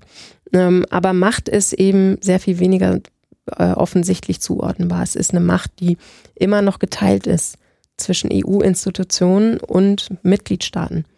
Und das muss man immer mit im Blick haben. Wo entwickelt sich das denn hin? Also ich meine, wenn man jetzt so im, in diesem europäischen Diskussionsprozess teil ist, dann muss man doch einen Eindruck gewinnen, wohin zumindest dieser Körper, ähm, damit meine ich jetzt nicht nur die Institutionen, sondern sagen wir mal so alle, die sich quasi intensiv an dieser Diskussion und inhaltlichen Weiterentwicklung Europas beteiligen. Was sich da abzeichnet als, als vorherrschende Meinung, so es äh, eine solche überhaupt gibt, wie diese Europäische Union sich weiterentwickeln soll. Welche Teile, die heute noch viel Macht haben, welche abgeben sollen, welche Teile weitere Macht hinzugewinnen sollen. Weil bei den Lissabonner Verträgen wird es ja jetzt sicherlich nicht stehen bleiben. Meine letzte Maßnahme hat das Parlament gestärkt. Da kamen dann konkrete äh, Dinge rein, wie dass zum Beispiel der Kommissionspräsident, der wird halt jetzt nicht einfach nur ernannt. Jetzt muss er ja zumindest abgenommen werden vom Parlament. Ja, also es war in der Vergangenheit auch ähm, äh, schon so, dass das Parlament schon was sagen konnte, aber jetzt müssen natürlich die Mitgliedstaaten gucken, was da in den Parlamentswahlen passiert ist und sollen dann äh, und so weiter. Insofern, ähm, also was kann man machen? Wir hatten neulich wirklich eine interessante Debatte bei uns im Hause genau zu dem Thema mhm. ähm, mit ähm, ähm, Politikern und ähm, dann so Leuten wie mir und wir haben darüber nachgedacht, wie man eigentlich das System verbessern kann und demokratischer machen kann. Ohne dass man immer sagen muss, wir müssen die Verträge ändern, das können wir sowieso nicht, also lassen wir es gleich bleiben. Ähm, und da gab es wirklich ganz interessante Vorschläge, ähm, die von einer ähm, Europaministerin aus einem großen äh, deutschen Flächenstaat aus NRW vorgetragen worden sind, ähm, ähm, Angelika Schwaldür, Europaministerin. Ähm, das war wirklich sehr äh, interessant, daran haben wir uns abgearbeitet. Da ging es unter anderem darum, sich mal anzuschauen, wie können eigentlich die ähm, Verfahren, die Gesetzgebungsverfahren transparenter werden, nicht in Bezug auf das Europäische Parlament. Das Europäische Parlament ist da schon sehr transparent im Vergleich zu anderen, anderen Parlamenten. Ähm, aber was den Ministerrat angeht, also sozusagen, wo die Fachminister sitzen, diese zweite Kammer, ähm, das wirkt doch noch stark wie ein System, wo man eigentlich überhaupt nicht weiß, ähm, was da letztlich am Ende irgendwie, wie dieser Konsens erreicht wurde, wer welche Positionen vertreten hat. Es ist unheimlich schwer, auch Verhandlungsstand da rauszufinden. Das ist so ein Beispiel. Eine größere Transparenzkultur einzufordern, für die man gar nicht unbedingt Verträge ändern muss. Vielleicht muss man da mal Geschäfts Geschäftsordnungen verändern. Dann äh, haben Sie die Möglichkeit, mal in die Kommission reinzugucken. Also, wie Sie sagen, ähm, wenn man jetzt die Kommission als so eine Art Regierung sieht dann haben sie ja in der Bundesregierung das so, dass Minister auch mal raustreten und sagen, also finde ich jetzt schwierig, diese Entscheidung der Kanzlerin mit Richtlinienkompetenz mitzutragen, sehe ich eigentlich anders, mache ich aber. Sie sehen eigentlich selten irgendwie Kommissare, die mal transparent machen ähm, müssen, was irgendwie da für Debatten um den Kabinettstisch rum passiert sind. Das sind jetzt auch nicht Sachen, wo Sie sagen, da müssen Sie jetzt den Vertrag zu ändern, ähm, aber da muss einfach auch eine ähm, eine Entwicklung rein, ein Fordern rein, ob das jetzt über Medien ist, über ähm, Bürger, die einfach sagen, liebe Leute, wir wollen wissen, was ihr da macht und erklärt uns das. Das klingt jetzt harmlos und verniedlichend, das ist aber so nicht gemeint und es ist auch nicht ähm, zahnlos, weil sie inzwischen eine, eine Stimmung haben in der Europäischen Union, wo alle diejenigen wissen, die bisher relativ einfach noch die Dinge in, in Brüssel, äh, in den ähm, äh, in den Räumlichkeiten dort abgeschottet entscheiden konnten, dass diese, diese Art der Politik nicht mehr möglich ist und nicht mehr angemessen ist. Weil ähm, Menschen inzwischen sagen, wenn ihr uns nicht erklärt, was ihr da machen wollt, dann entziehen wir unseren Regierungen die Unterstützung und das ist nicht im Sinne einer Kooperation. Äh, und das haben wir gesehen in den letzten Jahren, nicht in Deutschland, aber in ganz, ganz vielen EU-Mitgliedstaaten. Das heißt, der Druck auf dem System, sich anzupassen, ist enorm. Und ich glaube, dass man da einiges ähm, erreichen kann. Es gibt eine Reihe von anderen Vorstellungen. Ich weiß, das äh, klingt nicht so befriedigend, weil man irgendwie nicht so genau weiß, wenn ich jetzt was machen will, wo soll ich mich dann einsetzen. Ich habe noch ein anderes Beispiel, die Europäische Bürgerinitiative zum Beispiel. Das ist ähm, ja auch etwas, was mit dem Vertrag von Lissabon neu dazugekommen, äh, neu dazugekommen ist, ne? ist mhm. ähm, wo man mit einer Million von Unionsbürgerinnen und Bürgern aus einer äh, bestimmten Anzahl von Mitgliedstaaten ähm, mit einem Vorschlag an die Kommission dran, rantreten kann und sagen kann, liebe Kommission, wir sind der Meinung, ähm, hier in diesem Bereich gibt es einen Regelungsbedarf oder keinen Regelungsbedarf. Und dann ist das im Vertrag von Lissabon so, dass eigentlich diese Europäische Bürgerinitiative nicht unbedingt, auch wenn sie den formalen Kriterien entspricht, zu irgendetwas führen muss in der Kommission. Die Kommission kann sagen, das ist interessant, aber wir machen damit irgendwie nichts. Das mhm. ist formal auch noch eine, eine, Möglichkeit, die sie hat. Ja, das einfach zu ignorieren. Genau. Mhm. Es gab ja jetzt auch schon die erste erfolgreiche. Das, richtig, so, darauf wollte ich, darauf wollte ich hinaus. Ja. Wir sind inzwischen Right to Water. Ähm, wir sind inzwischen an dem Punkt, wo die Kommission überhaupt nicht so leicht sagen kann, wir ignorieren das gerade. Selbst wenn sie meint, dass das vielleicht etwas eine schwierige Thematik ist. Also sie haben quasi schon ein äh, kleines Initiativrecht als europäischer Unionsbürger. Ähm, ich weiß, dass das längst nicht befriedigend für viele ist, die da noch mehr wollen. Es gibt ja wirklich auch interessante äh, Vereine, äh, Mehr Demokratie und andere, die sich mit diesen Fragen beschäftigen. Aber die, die Tatsache, dass es eine, eine ähm, ähm, Kommission in diesem aktuellen Klima sehr viel schwerer haben wird zu sagen, also das ist zwar alles interessant, aber wir äh, ignorieren das eigentlich. Das halte ich schon für einen Erfolg. Und das hat was mit politischem Kulturwandel zu tun und weniger mit Schrauben an Institutionen. Also weil sich das einfach die Kommission gar nicht erlauben kann. Genau. Sozusagen. Weil sie in dem Richtig. Moment genau die Krisen dann wiederum äh, hervorrufen würde, die sie eigentlich fürchtet, dass Europa noch uninteressanter wird. Wahlbeteiligung sinken etc. Und die Menschen sich ganz gezielt äh, abwenden und das, das Projekt, heißt das immer das europäische Projekt, als solches damit in Gefahr ist. Mhm. Und das, das ist der Fall gewesen in den letzten Jahren. Und das ist angekommen. Insofern ähm, halte ich diese Dinge, ich bin äh, mit, mit dieser europäischen Bürgerinitiative, wir haben da äh, vor einigen Jahren, als sie sozusagen ausgestaltet werden sollte, welche Voraussetzungen und so weiter, haben wir da auch mal eine interessante ähm, Runde gehabt mit verschiedenen Interessenvertretern aus unterschiedlichen Perspektiven, Arbeitskreis Vorratsdatenspeicherung und die Leute, die sagen, würden wir so eine Initiative auch inhaltlich nutzen und wofür und so weiter und so fort und wie macht man sowas eigentlich alles. Also es war, ähm, das war interessant. Und damals gab es natürlich noch nicht den Vorlauf dieser Krise, den wir jetzt hatten. Ähm, und unter den gegenwärtigen Bedingungen halte ich das politische Klima für ein Klima, was zu mehr Transparenz, zu mehr Partizipation und Beteiligung und Zurechenbarkeit von Verantwortung führen muss. Und das ist eines der größten Probleme in diesem, in dieser EU, dass eben Verantwortung irgendwie diffus ist. Dass die Menschen nicht wissen, auf wen sie sauer sein können. Hm. Da will ich mal nochmal, lege ich nochmal eine Schippe drauf. Wenn man jetzt von Transparenz spricht es ja ein hehres Ziel in der Politik.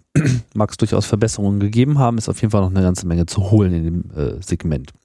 Ähm, wenn man sich jetzt gerade anschaut, Europa und der Rest der Welt. Also in dem Moment, wo es jetzt mal nicht immer nur um die inneren Angelegenheiten geht und jetzt vielleicht auch nicht unbedingt um Außenpolitik, sondern vor allem um internationale Verträge.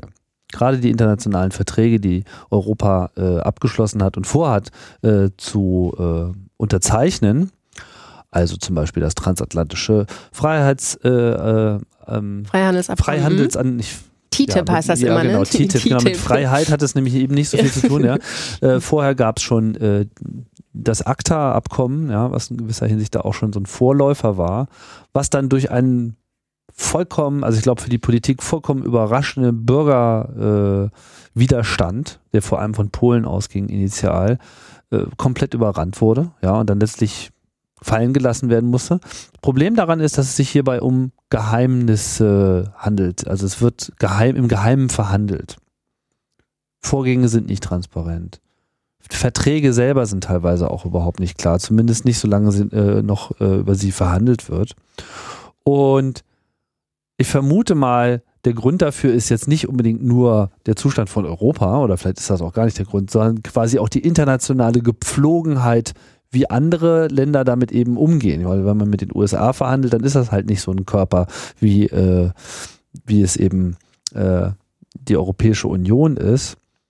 Frage ist eigentlich, gibt es eine Chance, über Europa auch eine internationale Kulturänderung herbeizuführen in der Art und Weise, wie Politik ausgehandelt wird und eben auch konkret Verträge ausgehandelt werden. Und ist das nicht eigentlich auch eine Zukunftsaufgabe für die EU? Das ist eine ganz interessante Frage. Kurz zu ACTA. Das war das erste Mal, ich bin gelegentlich auch in den USA, das war das erste Mal, dass ich in Washington ähm, im Kongress auf das Europäische Parlament angesprochen worden bin. Das war, da hatte noch vorher nie jemand irgendwie mich dazu befragt. Mhm. Natürlich. Da wird jetzt erkannt, da ist ein Machtfaktor entstanden. Der kann was verhindern oder er kann was äh, positiv ähm, im, im Sinne amerikanischer Interessen bewirken. So, fand ich äh, als kleine Fußnote, fand ich ganz interessant. Ähm, TTIP ähm, ist das zweite Thema, wo ich noch kurz Ihre Meinung, ähm, glaube ich, teilen will, dass es etwas ist, was für viele Menschen im Verborgenen ausgehandelt wird. Ähm, ich halte das für einen Fehler, denn das sind Themen, die dort auf den Tisch kommen, die im wahrsten Sinne des Wortes dann irgendwann auf unseren Tisch kommen, unter anderem. Also es geht ähm, um Bereiche, die für Menschen in ihrem täglichen Leben wichtig sind. Was essen wir ähm, ähm, und so weiter und so fort. Ich bin der absoluten Überzeugung, dass das ein Riesenpotenzial hat, ähm, auf Widerstände zu stoßen, die das Ganze dann am Ende nicht in Kraft treten lassen. Und ich glaube, man muss ganz klar, unabhängig davon, wie man zum Thema ähm, internationale Handelspolitik steht, das ist ja auch eine Debatte, wo es ganz unterschiedliche Überzeugungen gibt, wie das laufen soll und so weiter, ähm, nicht drumherum kommt, äh, ganz sehr viel mehr als bisher, diese ähm, Gespräche zu öffnen und zu gucken, wie kann man erstens informieren, worum geht es überhaupt, sonst fliegt das Ding der Politik um die Ohren. So. Ähm, zu Ihrer wirklich interessanten Frage, sollte die EU nicht eigentlich daran arbeiten, dass andere auch irgendwann so denken wie wir? Mit dem Ziel ist sie ja angetreten, ähm, letztlich zu sagen, wir haben ein Kooperationsmodell, was für uns funktioniert hat.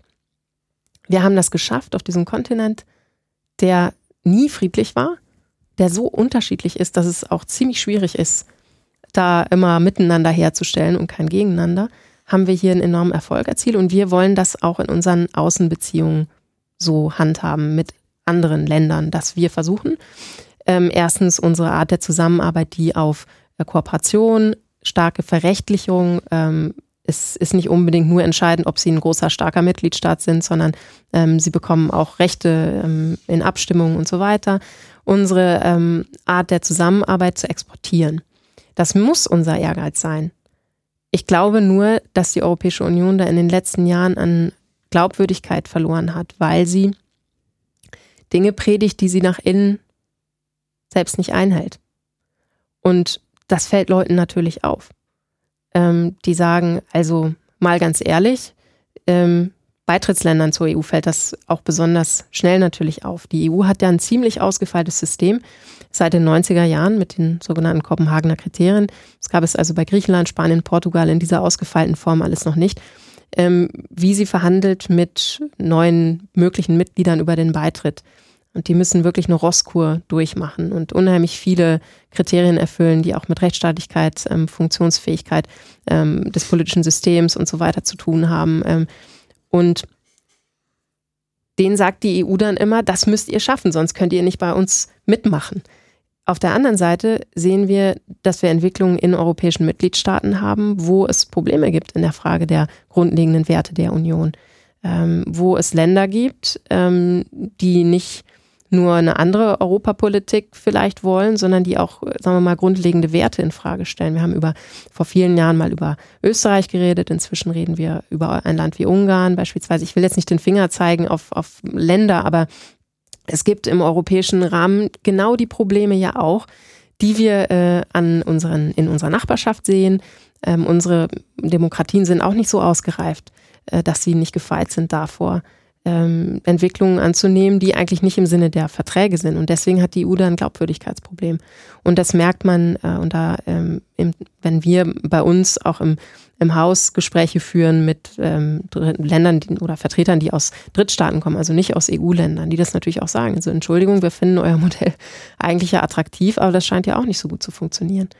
Also daran nochmal zu arbeiten, zu sagen, ähm, wir sind jetzt hier auch nicht das am Ende der Weisheit angekommen, ähm, wir haben uns hehre Ziele formuliert, die sind auch weiterhin gültig ähm, und die halten uns auch als Gesellschaften zusammen. Aber haben wir die wirklich immer so gescheit umgesetzt? Ja gut, ich meine, wer erreicht schon immer 100 Prozent, aber es ist ja schon mal sehr viel äh, entspannter, wenn man sich zumindest mal gute Ziele setzt äh, und die dann irgendwie anstrebt, ja, unabhängig davon, wie schnell äh, und wie gut man sie umgesetzt bekommt, als wenn man die äh, überhaupt nie formulieren würde. Würde ich äh, unbedingt teilen, unbedingt mhm. teilen. Ich glaube, dass die EU-Länder da auch besser äh, und klarer werden müssen in der Verteidigung dieser ähm, Werte. Wir haben, glaube ich, in den letzten Jahren, das ist auch fast ein bisschen psychologisches Problem, in der äh, wirklich schwierigen Situation der EU, gerade die Leute, die auch Entscheidungen getroffen haben, glaube ich, den enormen Druck verspürt ähm, und diesen sind, sind so richtig in so eine Negativschleife reingeraten, ähm, dass es jetzt die Leute gibt, die sagen, ähm, aber das Friedensprojekt muss doch erhalten werden, es, äh, die, was ja richtig ist, ähm, die es schwer haben, gegen diejenigen jetzt anzuargumentieren, die sagen, ja, natürlich, Friedensprojekt und so weiter, aber wir haben uns doch hier inzwischen in eine Situation äh, reingebracht, ähm, wo wir ganz viele kritische Fragen an uns selbst stellen müssen. Ähm, zum Beispiel, wieso konnten wir eigentlich sehenden Auges in eine Währungsunion eintreten, die so gar nicht funktionieren konnte, unabhängig von Griechenland. Darüber muss man dann nicht reden, sondern warum hat eigentlich Deutschland irgendwie Anfang der ähm, 90er mit anderen äh, EU-Ländern diese Schritte eingeleitet, die dann zu einer Währungsunion führten, die uns inzwischen gezeigt hat, nicht, nicht dauerhaft äh, in der Lage ist zu bestehen.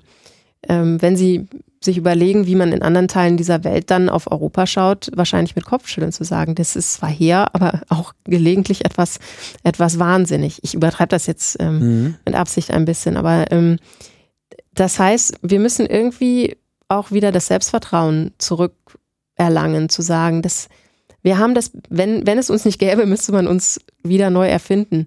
Das ist das eigentliche Kooperationsmodell, wie man das im Zweifel ähm, und im Detail ausgestaltet. Also welche, wie viel ähm, Rechte bei den Institutionen in Brüssel liegen, wie viel bei den Mitgliedstaaten sein soll, wie viel auf regionaler Ebene sein soll.